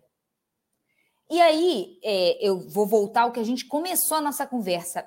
Esse exemplo da PEC da anistia, assim como do saneamento, não tem nada a ver com ideologia. Não tem nada a ver com ele sendo, ser de direita, ser de esquerda. Isso é uma reação fisiológica. Reação de uma categoria que quer se autoproteger. Em termos da PEC da anistia, se autoproteger para não ter que ser punida. Então, um protege o outro, eu protejo você, você me protege diante de punições, a gente se junta. E, no caso da PEC no saneamento, é a gente se junta porque a gente não quer perder o que a gente conquistou no governo Bolsonaro, que é o quê? Maior controle sobre o orçamento. Tá aí, sob a égide do, da misoginia, né? Quem está pagando o pato né? são as mulheres, exatamente. Porque, mulheres porque e negros. a gente sabe que na esquerda, né, nos, nos, partidos, ainda há muita, muito machismo, né? Não é só na direita que tem esse problema. Eu recebi mais uma vez aqui do meu querido Paulo Emílio, que está lá na, na edição. É, TRE, olha só essa notícia correlata aqui com o nosso debate, Maíra. TRE do Ceará decide caçar toda a bancada estadual do PL por fraude à cota de gênero é, maioria dos membros do tribunal considerou que o partido cometeu fraude à cota de gênero é, ao utilizar candidaturas femininas fictícias para cumprir a exigência de 30%. Uma notícia boa, não sei se você sabia, mas é, é, você vê que nos estados, né, aos poucos as coisas vão se é, é, reagregando. Diga. Gustavo, eu acho importante a gente chamar a atenção das pessoas o seguinte: isso não é uma exceção do sistema político. Quantas vezes nós, na nossa vida cotidiana, a gente não faz processos seletivos e espontaneamente, se a gente deixar espontaneamente, o primeiro lugar é um garoto, é um homem. A gente ter atenção à desigualdade de gênero é a gente, quando chegar o primeiro resultado ser um homem, ou a sua primeira impressão ser em favor de um homem, ou a sua primeira escolha ser um homem, você parar e pensar: eu fui criada por mãe e pai machistas, por avô machista, numa sociedade machista e patriarcal. A minha impressão primeira não vale. As primeiras notas não valem tanto assim, porque elas são resultado dessa sociedade. Cada vez mais me impacta. Eu já conversei isso com a Diama. É, quando a gente esteve junto, ela falou que ela tem muita, muito protagonismo feminino, mas ela é professora da medicina. No meu caso, me espanta cada vez mais que nas minhas aulas de ciência política, geralmente quem levanta a palavra e faz grandes intervenções são homens, meninos, rapazes. Então, se a gente não ficar atento, não é uma coisa dos partidos que está lá fora. Eu só quero que a gente coloque aqui dentro e que a gente tenha essa atenção na nossa vida cotidiana. É uma questão cultural, né? Que é muito mais invasiva do que meramente uma questão política. Olha, gente, eu tenho que trazer. Eu, eu quero falar da Andes, não, não, não, não vou esquecer, mais para o finalzinho do nosso papo aí, para a gente encerrar, é, porque tem outros temas aqui que eu queria te ouvir, Maíra. E um fantástico que acabou de subir na manchete aqui no nosso 247. Preço da gasolina, olha só, despencou, né? Após o fim do PPI, Petrobras anuncia redução de 44 centavos no litro do diesel e 40 centavos na gasolina. A gente estava esperando 30 na gasolina e 10 no diesel. Quer dizer, eles não estão para brincadeira. É, como é que você vê essa, essa nova cara da Petrobras? A gente achava que a Petrobras, depois de Temer e Bolsonaro, estaria liquidada, né? E agora a gente vê que ela volta a exercer a sua vocação de é, é, produzir políticas em prol do desenvolvimento brasileiro. É uma notícia para a gente comemorar, né, Maíra? Certíssimo. A Petrobras ela foi um dos pivôs desse processo de desdemocratização que nós vivemos nos últimos anos. Novamente que a gente tem aqui uma reação dos privilegiados, né? Quando houve uma percepção por parte desses privilegiados, quem eu estou falando aqui, os CEOs da Petrobras, aqueles que ganham muito dinheiro é, com a Petrobras, e não só com ela, com a Eletrobras. É, recentemente, a gente teve um embate do presidente Lula sobre essa questão da bonificação dos acionistas da Eletrobras e de outras regulamentações no processo de privatização da Petrobras, que são.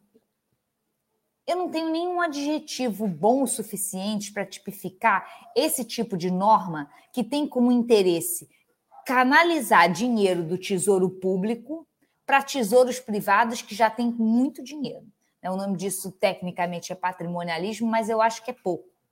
E a Petrobras foi um pivô, por quê? Porque conforme foi é, sendo engendrado um entendimento de que a Petrobras ela não tem como objetivo central o lucro dos seus acionistas, mas sim o desenvolvimento do país, é, houve uma reação por parte daqueles que ganham, que tem, que tem uma contrapartida nesses lucros.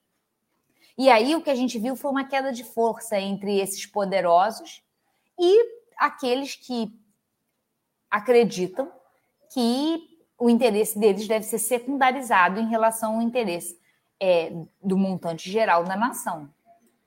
Estou recebendo mais informes aqui do Paulo Emílio, se tornou produtor agora do programa, viu, Paulo Emílio? Você está aqui promovido a produção do nosso giro, querido. Petro, olha só isso aqui, Maíra. Petrobras derruba preço do gás de cozinha. Em redução histórica, preço do botijão para consumidor final será de R$ 99,87. Eu não sei quanto que caiu, mas o que eu sei é que o preço. Olha aqui o, o tweet do Paulo Pimenta, né? Preço do botijão de gás de cozinha despenca para R$ 99,87, uma queda histórica para o país ele, já, ele chegou a custar 155 reais. A gente assistiu pessoas é, sendo hospitalizadas por queimaduras de cozinhar com álcool e de cozinhar com lenha, ainda no governo Temer, quando disparou o preço do botijão de gás. Fala pra gente mais essa, Maíra, porque esse é um tema que está, enfim, é, profundamente ligado no combate à pobreza do país. Olha, eu não sei se eu tenho é, sensibilidade suficiente para chegar nessa questão da pobreza, mas num plano macro, né, um plano político é, no qual eu transito melhor, o que eu vejo nessa rápida recuperação econômica que a gente está vivenciando, com redução do desemprego, com redução da inflação, é, eu acredito que a economia reage a despeito daqueles que querem controlá-la politicamente. E aí vem, eu acredito que você vai falar disso, já falou, é, do embate entre o governo e o Copom, né, entre o governo e o Banco Central, que a despeito das da observação empírica, ou seja, a despeito do que a empiria, a realidade está trazendo em termos de é, indícios de que é necessário reduzir os juros, que não fazem sentido mais esses juros no patamar que estão, eles são mantidos à revelia do governo. E é isso que me parece com esses dados sobre economia que você está trazendo. Né? A gente tem um governo que está dando um mínimo de gestão ao país e a economia está reagindo a esse mínimo de gestão. As pessoas querem vender e comprar coisas, tem mais gente querendo comprar coisas, podendo comprar coisas, e mais gente querendo vender coisas. Isso está ativando a economia e, gerando um processo de equilíbrio benéfico, um ciclo virtuoso, que para usar um termo técnico, está gerando um círculo virtuoso. Mas ainda existem entraves políticos a esse trivo, esse, esse, esse, esse círculo virtuoso.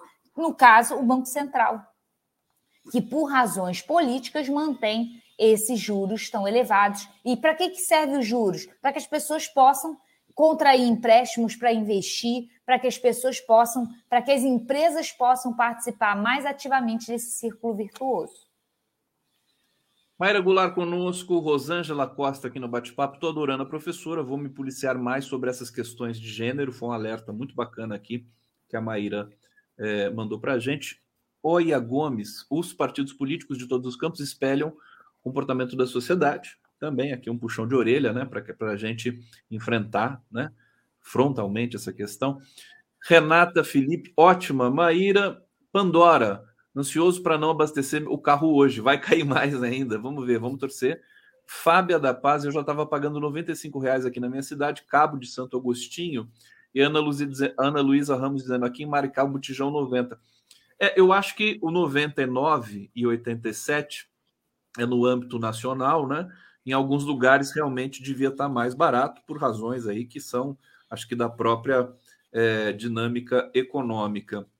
Vamos falar um pouco, Maíra, é, do, do desafio que o governo tem. Mais uma vez, eu queria remeter a relação do governo com o Congresso, porque ela modificou é, do que a gente conhecia, e você conhece muito bem esse, esse campo, esse tema, é, daquilo que foi no próprio, nos dois primeiros governos Lula no primeiro governo Dilma, a partir dali o Congresso virou uma bagunça, né? Já, já não era muito organizado e tal. E a gente vê o Arthur Lira com muito poder, criticando e, e não criticando questões, por exemplo, como a, a revisão da, da questão acionária da Eletrobras, que o governo recorreu ao STF, e, e, e outras questões também, quer dizer, muito poder na mão de um presidente da Câmara que nos dois últimos anos do governo anterior, do Bolsonaro, ele praticamente exerceu o, o poder total com orçamento secreto. É, é, e, e, e, acho que ele ainda está vivendo essa, esse momento. Como é que vai ser para desmembrar essa, essa engrenagem, Maíra Goulart? Olha, esse é um tema que eu gosto muito de conversar mesmo. Eu converso sempre isso com os meus alunos, eu sempre dou uma eletiva em que eu falo de articulação legislativa executiva. Por quê? Porque a gente vive num país presidencialista e as pessoas às vezes não têm atenção devida ao fato de que não adianta nada o presidente querer fazer e acontecer. Você precisa que os deputados e senadores votem de acordo com o governo. Nós tínhamos um mecanismo que não era uma jabuticaba, é um mecanismo já consolidado, inclusive em, partido, em países parlamentaristas, que é o mecanismo das, da formação de coalizões partidárias. O que, que são coalizões partidárias? Não confundir com coligações. Coligações são alianças de partidos para disputar uma eleição. A coalizão é uma aliança de partidos para governar. Ou seja, são partidos que combinam em votar conjuntamente no legislativo para fazer passar projetos de lei. Essa essa forma de articulação entre executivo e legislativo tinha como pilar central os partidos políticos e suas lideranças que organizavam as suas bancadas para votarem juntos.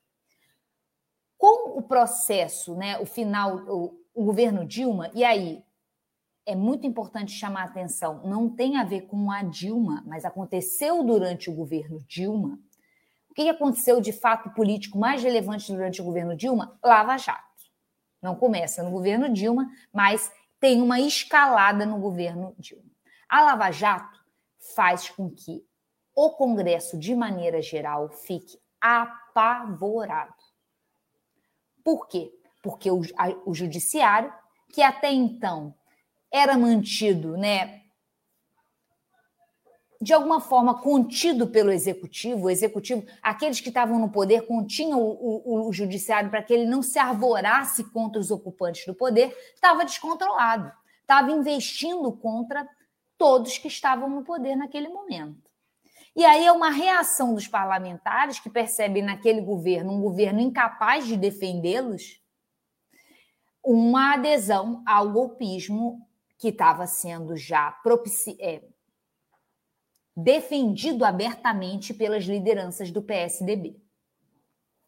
Com o golpe, você tem a colocação ali de dois presidentes frágeis em termos de apoio legislativo.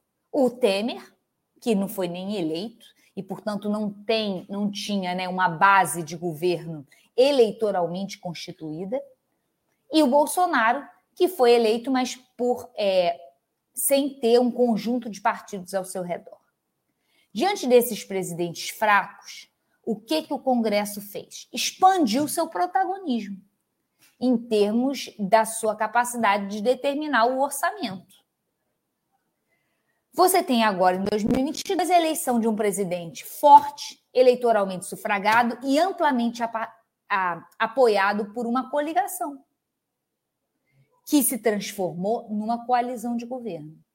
Essa coalizão de governo seria estava sendo vista pelos parlamentares como uma tentativa de voltar a um passado no qual eles tinham pouco controle sobre o orçamento.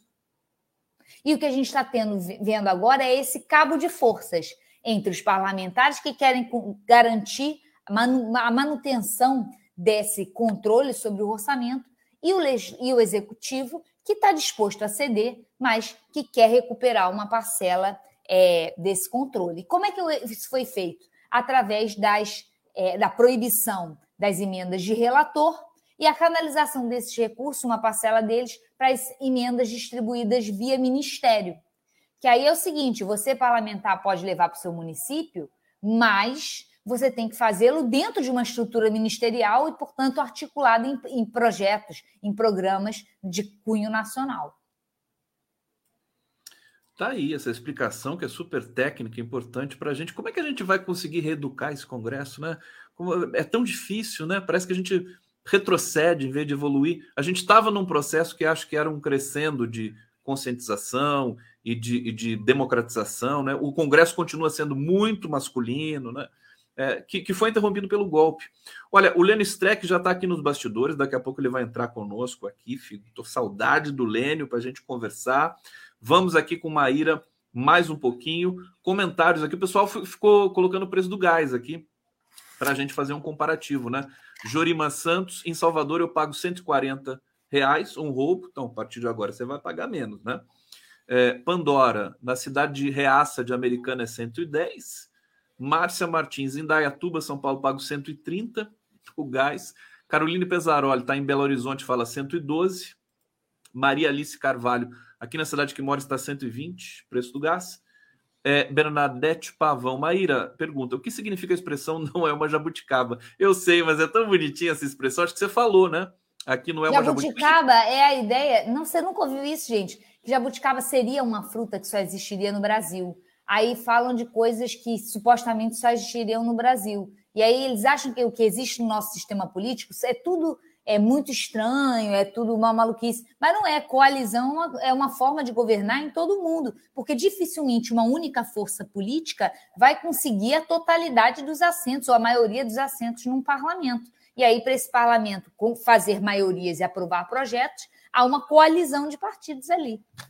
Maíra, para a gente terminar, é, fala da Andes para a gente, dessa, dessa é, eleição que você disputou aí, com a Diama, que, que veio aqui no, no nosso bate-papo, trazer mensagens para você. O que, o, qual, qual, qual que é o debate? Você disse que a Andes está há 20 anos sem renovar o, o quadro, né? Precisa ter alternância de poder também nos sindicatos, né? Conta para gente um pouquinho desse processo. Eu vou falar um pouco. É, é um processo polêmico, porque envolve uma máquina é, muito grande e muito capilarizada, porque tem universidades e institutos federais espalhados por todo o Brasil. Então, é difícil você montar uma chapa com esse grau de capilaridade. Você precisa de dinheiro para chegar nesses locais. O Brasil é um país muito grande. E quando você tem é, à disposição os recursos né, da, da, máquina, você consegue chegar mais facilmente. Então, isso para entender por que, que todo candidato incumbente tem vantagem, para colocar na linguagem da ciência política.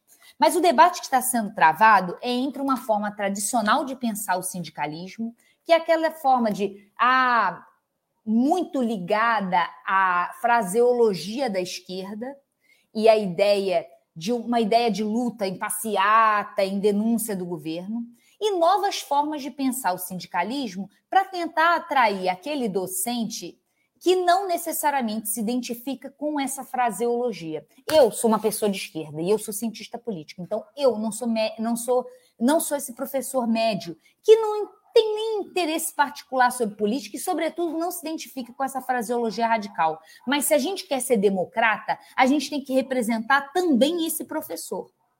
Porque esse professor quer o bem do seu aluno, quer o bem da universidade. Eu não estou falando do professor que é bolsonarista de extrema-direita e quer acabar com a universidade pública em que ele mesmo dá aula. É quase um, ele é quase um suicida é, profissional.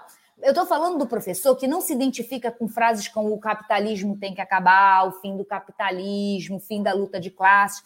E o ANDES, Sindicato Nacional, a cada quatro palavras, uma é a crise do capitalismo. Eu até tenho uma brincadeira, quando eu vou nos congressos do Andes, que se você pegar um texto do final do século XIX, ele já começa com a crise do capitalismo. A crise é o elemento constitutivo do capitalismo. Não há nada no front, vamos partir para a próxima. Da mesma forma, essa ideia de luta de classes. O professor não se identifica como proletariado. Hoje em dia, desculpa falar, nem o proletariado se identifica como proletariado. As classes se tornaram multidimensionais, as pessoas têm múltiplas identificações, elas não se identificam mais como classe trabalhadora. O sindicalismo tradicional, que é esse é, levado a cabo pelo Andes e sua diretoria, ele deixa de lado as múltiplas formas de identificação desse professor, que, desculpa, não faz parte da classe trabalhadora. A classe trabalhadora está dirigindo o Uber sem nenhum direito trabalhista. Nós somos uma elite de privilegiados e que temos que lidar com outras questões que a classe trabalhadora tradicional não lida, como, por exemplo, o fato de que o que a gente ensina, enquanto docente do Magistério Público Superior, nós mesmos produzimos. Eu produzo, enquanto cientista, aquilo que eu estou ensinando. E o Andes ele tem uma visão muito pouco afeita, pouco atenta a essa dimensão da produção científica. Por isso que eu e Diama integramos um esforço que chama Observatório do Conhecimento, a gente tem redes e tal, em que a gente traz o movimento sindical para ter atenção para esse caráter produtivo do professor. O professor, a, a universidade pública, é responsável por 90% da ciência e tecnologia produzida no, no Brasil e chamar atenção para essa realidade, para a necessidade de investimento em ciência e tecnologia, para a necessidade de falar com esse professor que quer fazer ciência e que não quer necessariamente fazer luta de classes. Esse é o movimento que eu e Diama integramos dentro do, do, da docência, né? O Renova Antes.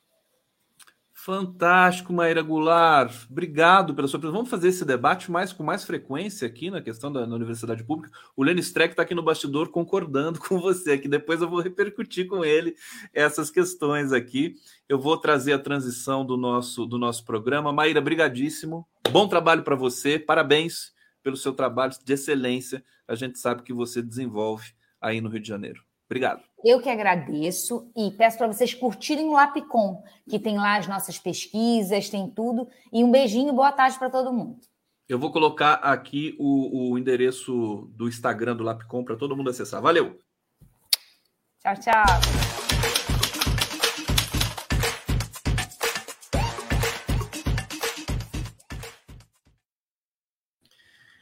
Lênio Streck, há quanto tempo?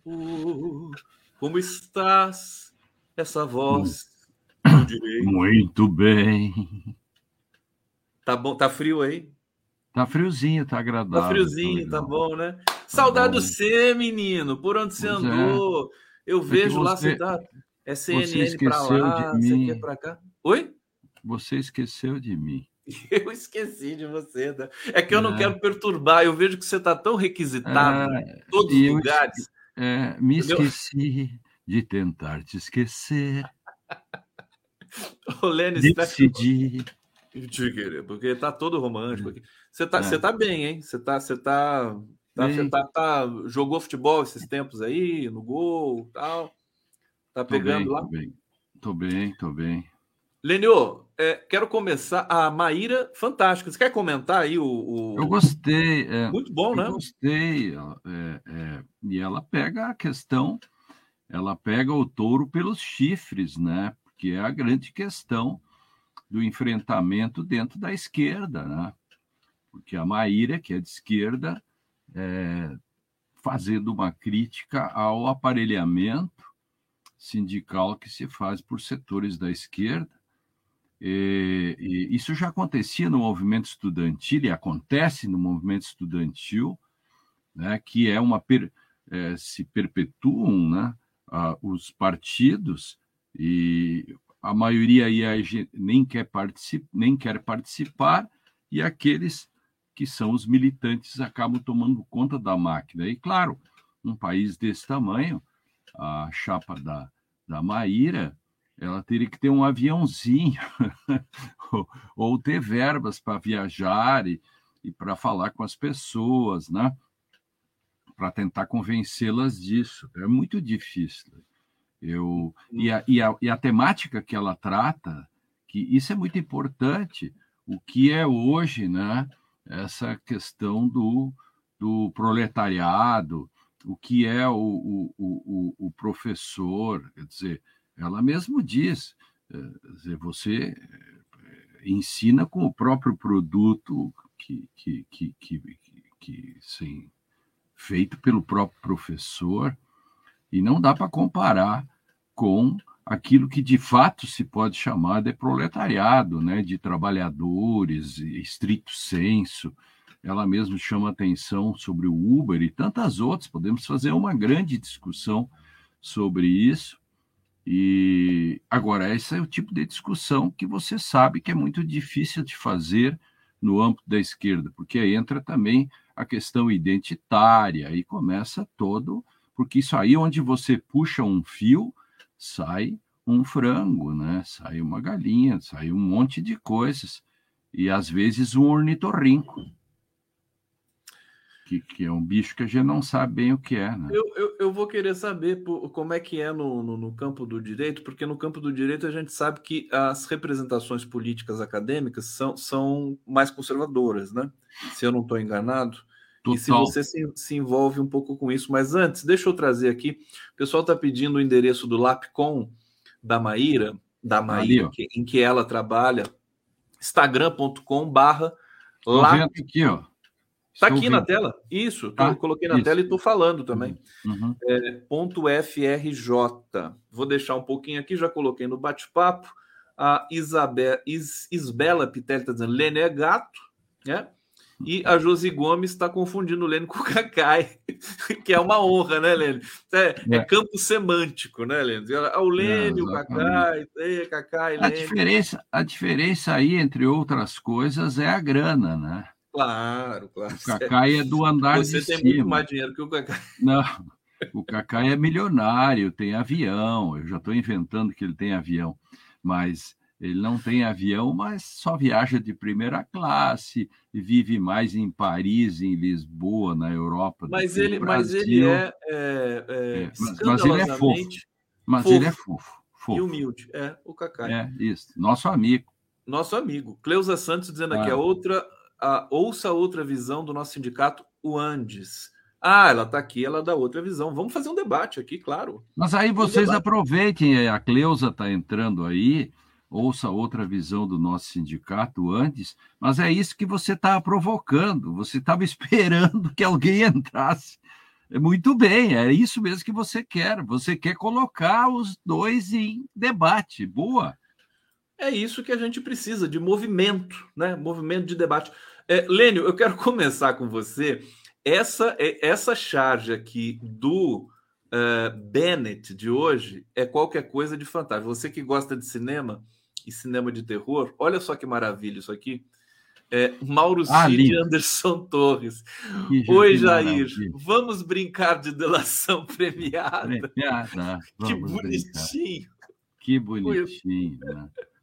Pode ser que aí esteja o Buziles puxando o fio para é, é, que saibamos todo o, o, o filme, é, na verdade, trash, né? Porque, embora isso aí não seja de um filme trash, mas o, o, o, o, governo e as coisas que aconteceram são típicas de um filme trash. Por quê? O que, que é um filme trash na definição? Né? É um filme que é feito, o diretor faz o filme a sério, tem o roteiro a sério, os atores são a sério, tudo. Só que o diretor, por falta de verba ou descuido, esquece de esconder o zíper da fantasia do monstro. Aí as pessoas começam a rir no cinema, porque estão vendo como nos tomates assassinos o zíper do monstro aparecendo, da roupa do monstro. E aí o trash. O trash é exatamente o que é feito a sério e que vira uma comédia e que no Brasil há um terceiro nível. Tragicomédia. Olênio, mas você assistiu o Iluminado do, do Stanley claro. Kubrick? Várias, Iluminado, mais de uma vez. Mais de uma vez. Mais de uma vez, né? Mas o Iluminado é tudo menos trash, né? É uma das obras-primas. Eu estou você, dizendo. Você não está se referindo ao Iluminado. Não, eu disse, você não pegou. Eu disse, não. embora esse filme trate de outra coisa, o Iluminado não precisava dizer, né? Sim. O caso brasileiro é de um filme trash. É, aqui a genialidade do Bennett é demolidora, né? Eu tô assim, claro. fiquei encantado. Foi a primeira coisa claro. que eu vi hoje que eu falei assim, não acredito. Claro. Obrigado, né? Mas você... Oi? Mas sim, perfeito. Agora você não acha que o, o Cid, a Michele, as joias, as gravações, o dinheiro que vem, faz a volta, a, o, as vacinas, é, você acha que não é exatamente um filme trash? Que é, sem, foi... sem dúvida. É, é, é, sem, é sem, dúvida. É que o filme o trash, a gente tem carinho pelo trash também, né? Eu gosto do o, o, Tim Burton, né? O Tim Burton é muito faz, faz essa referência, tudo mais, os filmes de terror dos anos 40. A gente vê o fio, o fio que segura a nave. Isso. Não, as desculpas que Michele, que já se tornou Michele, né? Bolsonaro, Weigarten, que virou porta-voz da família, né? É, defesa do Bolsonaro de maneira geral. Eu acho a defesa do Bolsonaro suicida. Eu não sei se eu, porque eu, se eu estou enganado, mas assim, dizer que a Michelle usava o cartão da Rosemary porque o Bolsonaro era pão duro, quer dizer, as desculpas são muito esfarrapadas. Eu acho e que é do... insulto à Polícia e, Federal. E a do e a do, do de tomar remédio, de tomar o, o a droga lá para dor, como é que é a é, ah, sim, que ele tomou morfina. Morfina. É trash no duro. É trash, Você tem é. um roteiro, o, o, diretor monta tudo isso, a defesa, tudo isso foi montado seriamente, e quando ela vem ao ar, a gente começa a gargalhar. Porque é, Não, gente, eu, eu acho que o Bolsonaro e a família esqueceram de esconder o zíper. Hoje o Bolsonaro vai prestar depoimento à Polícia Federal, já virou um habituê lá, parece que quando ele chega na Polícia Federal já cumprimenta todo mundo. Oi, tudo bem e tal, porque tá indo lá sempre, né, ô, Lênio? Agora, e você... aí, cara? E aí, e aí cara, tudo bem?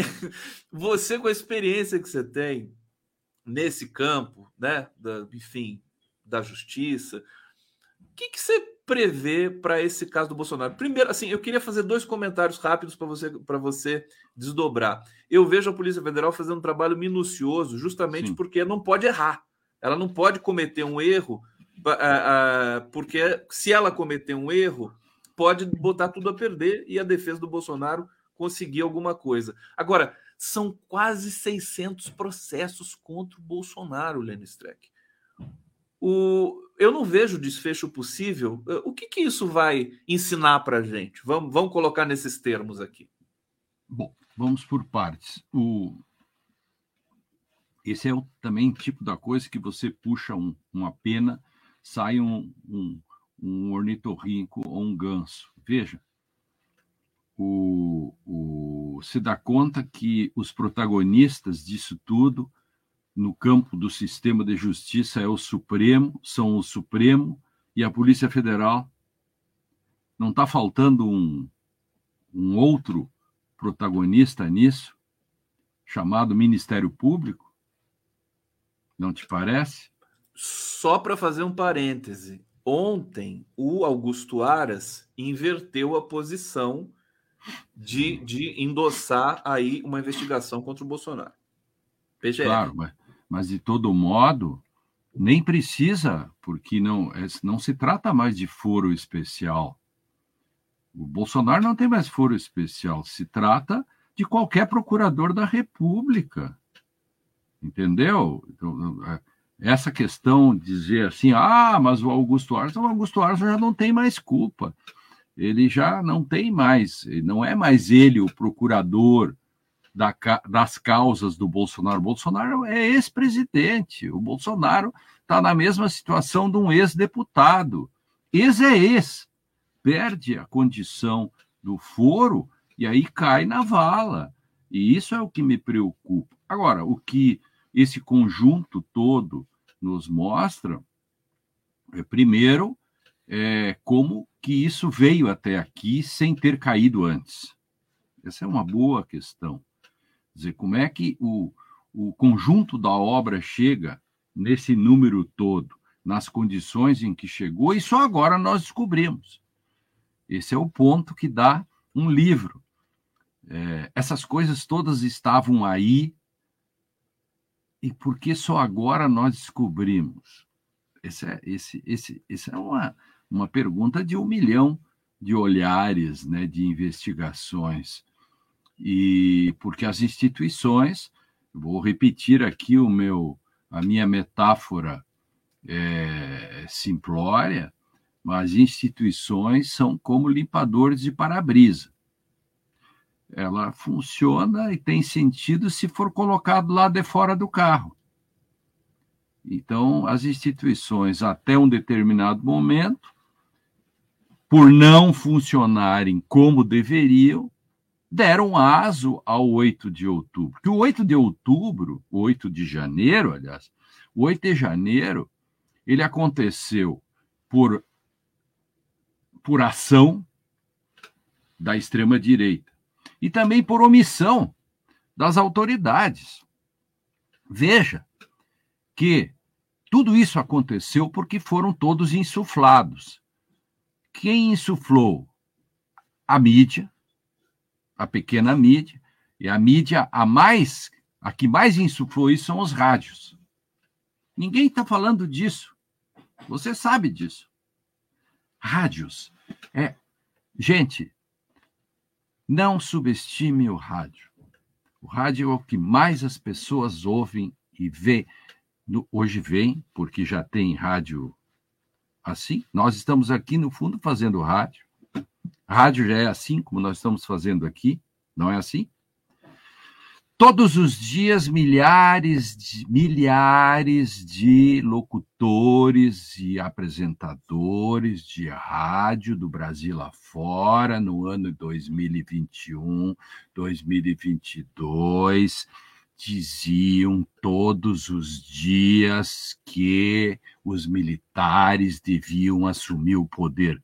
Estou certo ou estou errado? Isso é fato, não é opinião. Todos os dias. E as pessoas foram para frente dos quartéis fazer isso.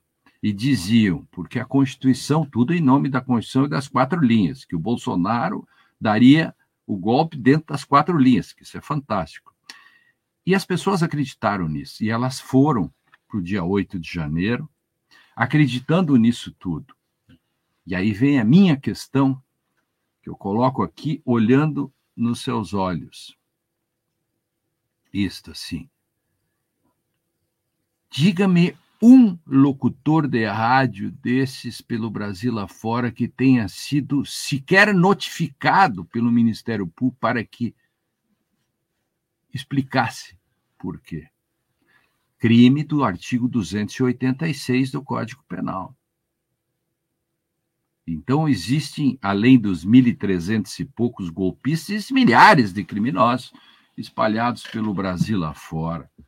E tudo isso aconteceu e, e, e, a soma de todos esses nossos medos, a soma de todos os medos, a tempestade perfeita nos trouxe o 8 de janeiro. Junto com o 8 de janeiro, veio, vieram as revelações do establishment,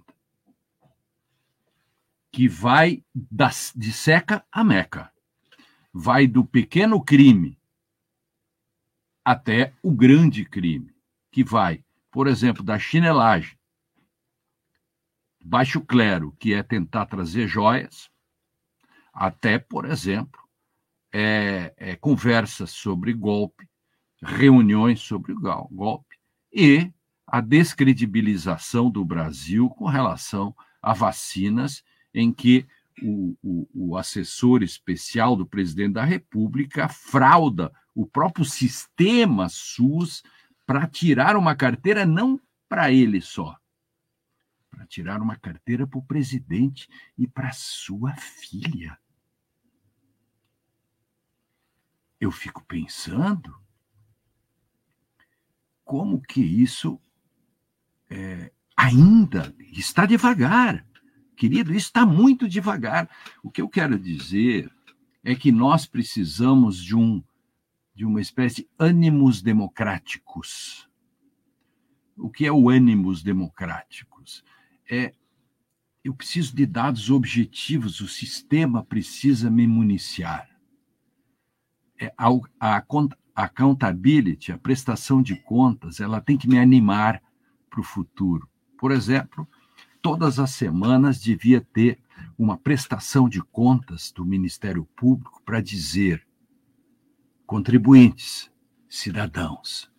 O caso Manaus, em que houve um massacre, que as pessoas morreram dramaticamente, asfixiadas, que faltou oxigênio, etc. O caso tal, o caso Silvinei, estamos com investigações tais e tais e tais. Todas as semanas, accountability. Para quê? para que eu possa olhar para o futuro com esperança, dizendo: olha, está funcionando. Eu não tenho visto isso. E por isso me preocupa quando você me diz no que vai dar tudo isso. Eu fico devagar.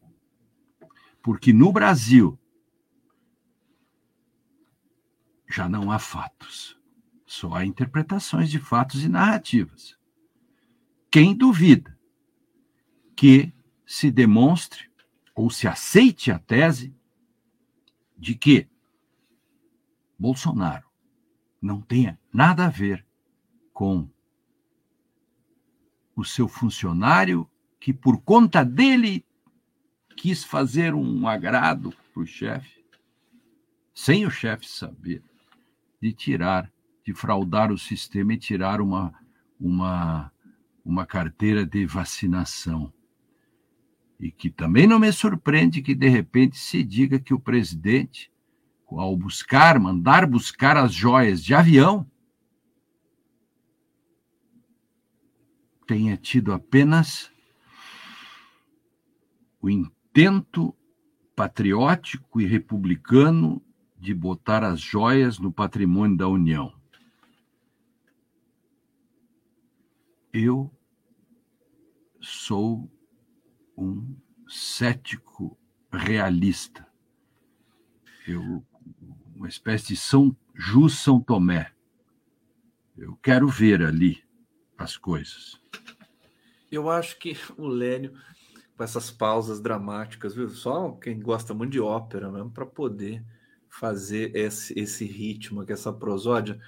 Lênio Streck, a questão dos rádios, dos radialistas, o pessoal está comentando aqui, realmente é uma coisa muito grave, muito séria. E continua. E continua. E, né? Continua, isso é o mais grave. Bobear, né? A gente pode ter um 8 de janeiro de novo daqui a pouco aqui, porque o pessoal não para. Mesmo, mesmo todos eles tendo sido presos, tornados réus, né? A maioria deles. A gente tem uma outra frente de investigação que, que cai em cima, né? Que busca os mandantes, os financiadores também. Estamos acompanhando isso. Agora, essa questão que você falou de Manaus e do compliance, né? É importante que, que é, o governo e a sociedade brasileira realmente pudesse ter esse essa prestação de contas. Você falou semanal, né? Muito importante, né? É, eu, é, eu criaria, eu, eu usaria SECOM ou usaria um, faria uma secretaria de accountability. Não daria esse nome aí porque ninguém saberia dizer, claro. mas assim, uma secretaria de prestação de contas, é, em que é, um órgão oficial em que é, não precisa ser escrito, é, falado, pode ser por, por, por escrito, que eu acessaria, se prestação de contas, caso tal, imediatamente me apareceria em que pé está. É necessário, isso é uma sugestão para eu não gosto dessa palavra, mas vamos lá, a boa governança. Sim. Né? Porque isso parece uma coisa de influencer, né? O Brasil é um país de influencers, né? Eu fico impressionado. Acima da luta de classes no Brasil estão os influencers. Influencers. E, Diga. E, e os convescotes, né?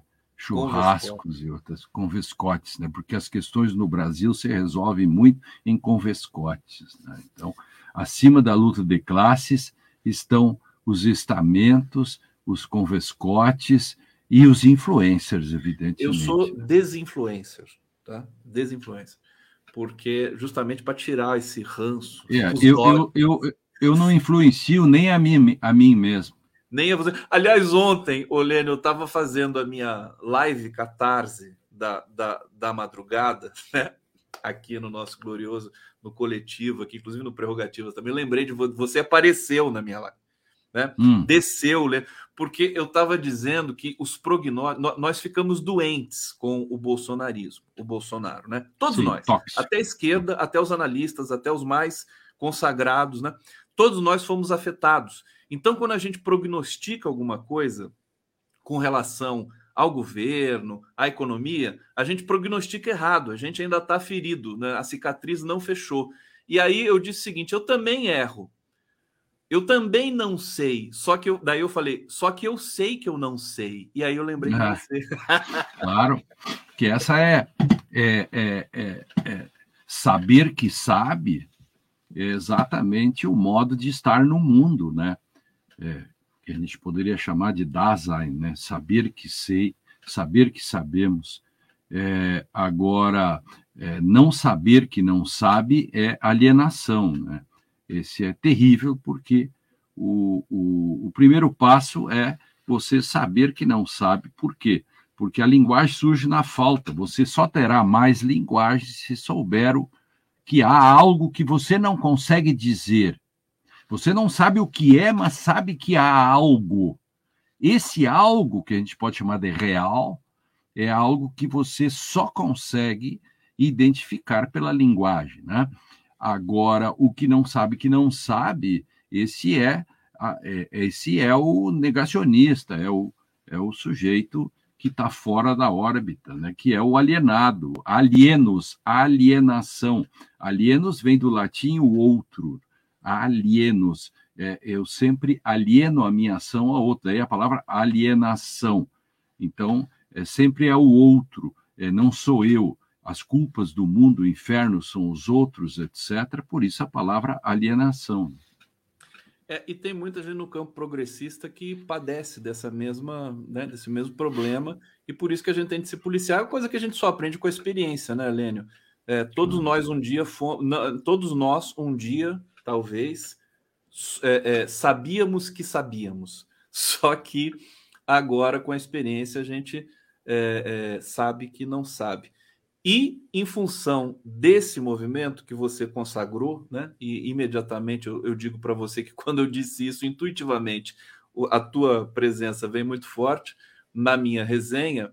É, você, você tem mais probabilidade de acertar, quer dizer, de fazer um prognóstico mais próximo dessa realidade. Leno Streck, filosofia pura aqui no nosso programa. Olha só, Maria Carvalho está dizendo aqui: os, as, os rádios são super escutados ah. nos carros e os locutores são super reacionários. De fato, parece que é um gênero, né? Pra, é, um, um é, rádio de estou... esquerda não é. existe. É, eu diria que há um, tem, temos que fazer um monumento ao locutor progressista ou de esquerda do rádio brasileiro. Eu estou procurando. Havia um que foi demitido. É, meu Havia amigo um. Juremir Machado.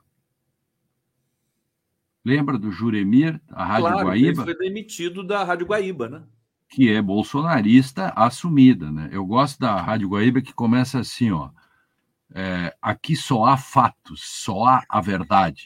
Aí entra assim o programa em que o cara diz assim: pois aquele, o ex-condenado, o ladrão que está na presidência, é assim, é só há fatos. É até assim hoje, é o, nível. o, o Lênio, até hoje. Todos os, todos os dias mesmo com o Bolsonaro acusado, quase preso. Mesmo, já. menos sábado e domingo, mas aí entra outra pessoa, entra outros.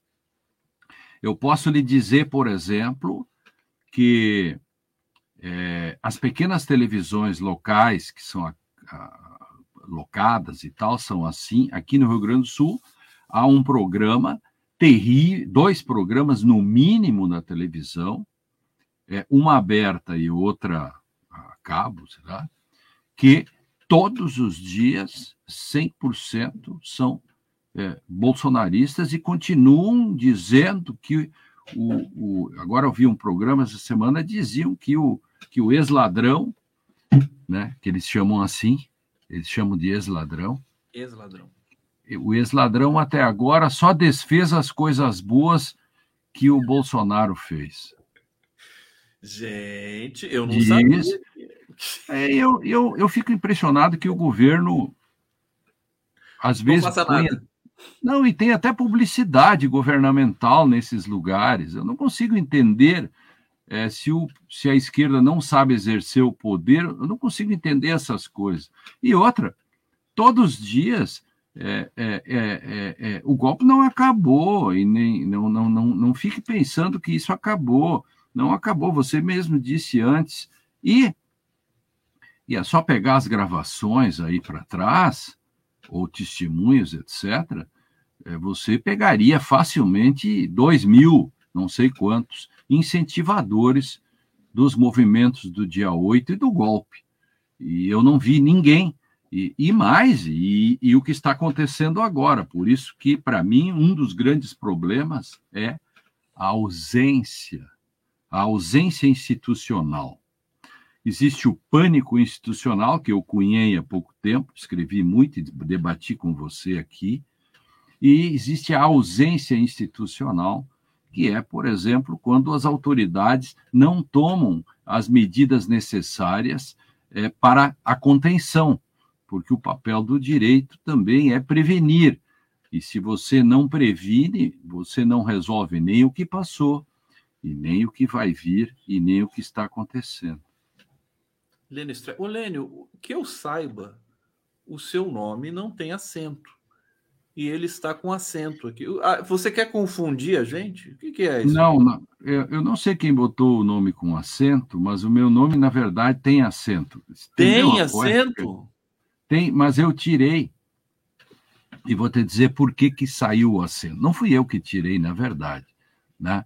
O que aconteceu é que minha primeira carteira de identidade, quando surgiu essa carteira verdinha, isso há muitos anos, setenta e poucos, eu não, o computador não tinha assentos.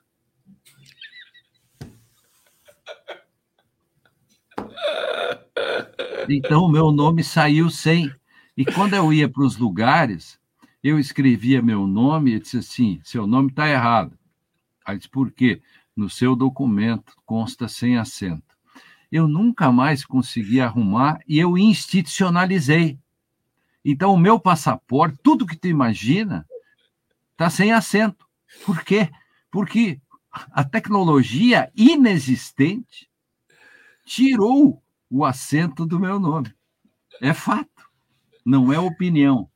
Não é opinião. Agora, quando a gente faz aqui os cards e tudo mais, você prefere que eu coloque com ou sem acento? Não, sem porque sem. está institucionalizado. Veja, por exemplo, este livro. O livro. Tá tudo sem acento. Esse é seu novo livro? Sim.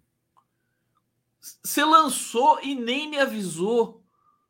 O seu Ele dicionário, tem... traidor. Lembra me... que a gente. É, pois é, mas é que você, você não me avisa, você não diz, olha, vamos falar, quero levá-lo. Né? Quero, é, quero levá-lo para, para o programa. E aí. Não, eu já disse aqui, porque eu, eu, como eu sou. Lembra que nós falamos aqui várias vezes 111 verbetes senso incomum. Então, está aí. Eh, já, já lançou, já está à venda, por que editora? Já está à venda nas melhores casas do ramo. E, e também estão lançando um livro chamado, junto com André Caran Trindade, meu sócio do escritório, ex-orientando de mestrado, é, o livro chamado Superinterpretação no Brasil, a partir do Humberto Eco e de, do debate que ele fez em 92 nas leituras de outubro, né, em, em, em, em, nos Estados Unidos, em, sei se foi, se foi em Boston ou aonde, e disso saiu o livro dele chamado Superinterpretação. E nós, André e eu, que fizemos a, aquela ação é, inicialmente, né, da ADC 44, a presunção da inocência, usamos o Humberto Eco. E a gente recupera isso agora num livro chamado Superinterpretação, é, que, que é da Tirando Loblanche, que a gente pode fazer um programa sobre isso. Acho que a gente poderia fazer vamos, um programa. Não, gente, você está assim, em dívida comigo. Você vai, vai vamos fazer, fazer dois, fazer assim, ó, podemos fazer um sobre superinterpretação ou primeiro sobre senso em comum, que ele é o mais engraçado, né? Porque ele ele ele ele tem 111 verbetes e são todos e são criações minhas. Tem nomes que eu mesmo criei porque o mote do livro é o seguinte, ó, por vezes você diz, não tenho palavras para dizer tal coisa. Eu digo, se você não tem palavras para dizer tal coisa, apresento-lhes as palavras. É Isso. Aí eu, eu as criei. Sim. E agora você, por exemplo, a pessoa é, vai ao judiciário e, e se queixa e ninguém dá bola. Aí ele não tem palavras para dizer. Eu digo, tenho gaslighting. Jus gaslighting, gaslighting, que é a adaptação que eu fiz do gaslighting, que é do sujeito, que é da psicanálise, da psicologia, etc., que é quando os, o, ou familiar, quando, por exemplo, o marido diz para a mulher: Tu é louca, isso é mentira, esse negócio é gaslighting. E eu trouxe para o direito. Sabe que isso isso é muito sério, né? Quando, por exemplo, você descredibiliza o, o a, a, mulher diz para o marido, é, você fez tal coisa, ele diz assim, só uma louca como você, ou esse tipo de coisa, ou, ou no, no seu trabalho, que o, o chefe é, diz, e, e, ou você para o seu médico, você diz, olha, eu tenho um, problema no braço, o médico, isso é impressão sua, e depois você perde o braço. Estou exagerando, mas é mais ou menos isso. É gaslighting. gaslighting. E eu trago isso para o direito. Estou dando um exemplo só de um dos 111. Não. Então, é uma criação que eu fiz. Por exemplo, Saber Nenhum, é o No Nothing, que está aqui dentro também, que é muito engraçado.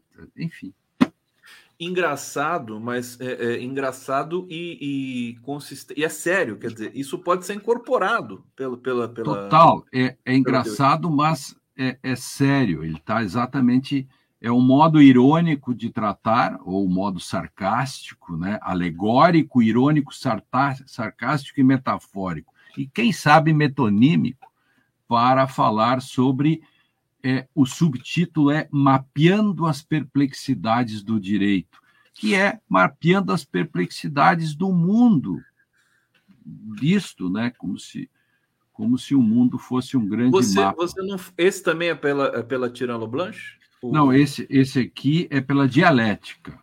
Dialética. Isso. A da Tiran Loblanche é o superinterpretação que pode ser, digamos, o segundo programa. A gente faz. Vamos fazer, um, vamos fazer um, um programa. Sobre isso, e o outro, o, o outro sobre, é, é, na sequência, sobre superinterpretação, que é muito bonito também. Né? Vamos fazer um programa para primeiro sobre o dicionário e a gente aproveita e sorteia uns dois exemplares, três claro. aqui para o público. Mas você, você ia falar sobre o, o, o, o Dallagnol ainda rapidamente? Não, eu, que calma que a gente termina com ele. Deixa eu só trazer aqui. A Cleusa ah, tá. Santos está dizendo: Conde, sugiro que você convide a professora Evelyn Farage, da UF, Universidade Federal Fluminense, né, do Rio. Foi coordenadora da campanha e ex-presidente para falar sobre o Andes é, Sindicato né, Nacional. Ô, Cleusa, eu vou colocar o meu e-mail aqui na tela. Manda um e-mail para mim, para você me ajudar. Eu vou chamar aqui, claro que vou chamar a Evelyn aqui, sem dúvida nenhuma. Pandora está dizendo, ainda mais nas rádios do interior financiadas pelo agro. Claro, né? claro. Isso. Claro, né? Diego Jesus, essa voz do Lênio dá para cantar samba, rock and roll, vozeirão da porra. É, o Lênio o Lênio, a gente vai terminar cantando aqui. Cristina Rocha, Lênio, deveria sim ser falado para que um número maior de brasileiros tenham acesso por escrito, ficará com um número muito restrito de conhecedores da realidade, a questão da secretaria da prestação de contas, né? Isso, Lila da exatamente. Silva, sou Lila da Silva, se eu fosse Lula da Silva, nomearia você para o STF. Lênio não se preocupe, não, não se preocupe que é, é provável que ele não faça esse acerto. Olha só o Lênio, que é brincadeira. Fala do, do o Dallagnol hoje, Lênio, pode ser é, se tornar, pode ser caçado, né? E se tornar inelegível. Esse portento da nossa, da nossa, enfim, do mundo do pensamento brasileiro, Deltan Dallagnol, que teve o que mereceu com Flávio Dino recentemente. Aliás, o Flávio Dino merece uma estátua também em algum lugar, né, Lênio? Diga Isso. gente. Eu só quero esse caso aí é, é, é, é, é importante. Veja como são o que, que são fatos e relatos. Ó. O Estadão publicou é, que o, o, vou ler aqui para ver como é que é a coisa. Um dos postulantes ao STJ, o advogado é, Otávio Luiz Rodrigues Júnior, que, é, que foi assessor de Dias Toffoli, abriu divergência contra a abertura de um processo disciplinar contra Dallagnol no CNMP em 2020 e se posicionou da mesma maneira em outras ocasiões. Foi o contrário. Veja o que são fatos e relatos.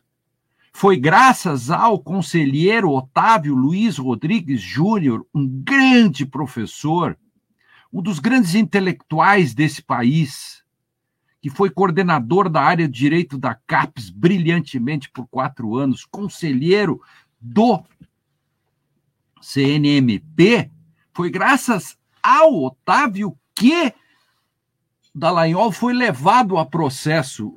Inclusive, que Lula ganhou o processo foi graças às posições. Ao contrário, ele, inclusive, foi buscar uma certidão no, no CNMP para desmentir a matéria. Agora veja o perigo que é um jornalista, sem checar fonte, colocar uma nota mostrando o contrário, quer dizer, o Otávio é um dos indica é um dos postulantes ao STJ e ele é detonado aqui como se ele fosse um aliado do Dallagnol. Foi graças ao voto dele e de outros que hoje Dallagnol está na Berlinda. Senão, tudo teria acabado. É importante que se diga isso, né? Em favor, eu quero fazer esse registro. É, é, é eu que sou nesse ponto, né, em termos, eu acredito em verdades, né? Eu acho que há sempre um grau mínimo de objetividade. O Gadamer diz: se queres dizer algo sobre algo, deixa que esse algo te diga algo, ou um texto, ou qualquer coisa. Então, eu acredito que existem é, dados objetivos para falar sobre. Então, existem fatos. Quando Nietzsche diz é, é, não há fatos, só há interpretações de fatos, eu digo o contrário. No meu livro, Verdade e Consenso, eu digo o contrário. Eu digo só existe é, é, interpretações porque existem fatos. Eu faço a inversão disso. Então, eu, eu trago aqui, em homenagem ao, ao Otávio, eu trago aqui a verdade dos fatos. E esse é verdadeiro que é fato. Ele tem uma certidão, é fato. E é uma narrativa é, é, é, não verdadeira, eu estou usando não verdadeiro porque eu sou muito educada, você sabe que eu cuido muito com as palavras, é, que foi feita pelo Estadão, é, tentando aí prejudicar ele junto ao governo, etc. Né? Então, nesse sentido, se eu acredito que vai ter condenação do Dallagnol, perda do mandato, eu, eu vou dizer aqui, eu, aqui, não acredito. Mas vamos aguardar. É, a gente está num processo de uma, uma sequência muito forte de, de retificação do que aconteceu com a história brasileira. E isso. só do Dallagnol passar por isso já é um, algo que a gente oh, deve celebrar. Evidente, evidente, sem dúvida nenhuma, querido. Lênio Streck, matei a saudade. Lênio, até o lançamento. Grande lançamento. de qualidade. De qualidade. De qualidade. De qualidade. Obrigado, gente. Beijo para todo mundo. Um abraço. Vamos. Tchau, tchau.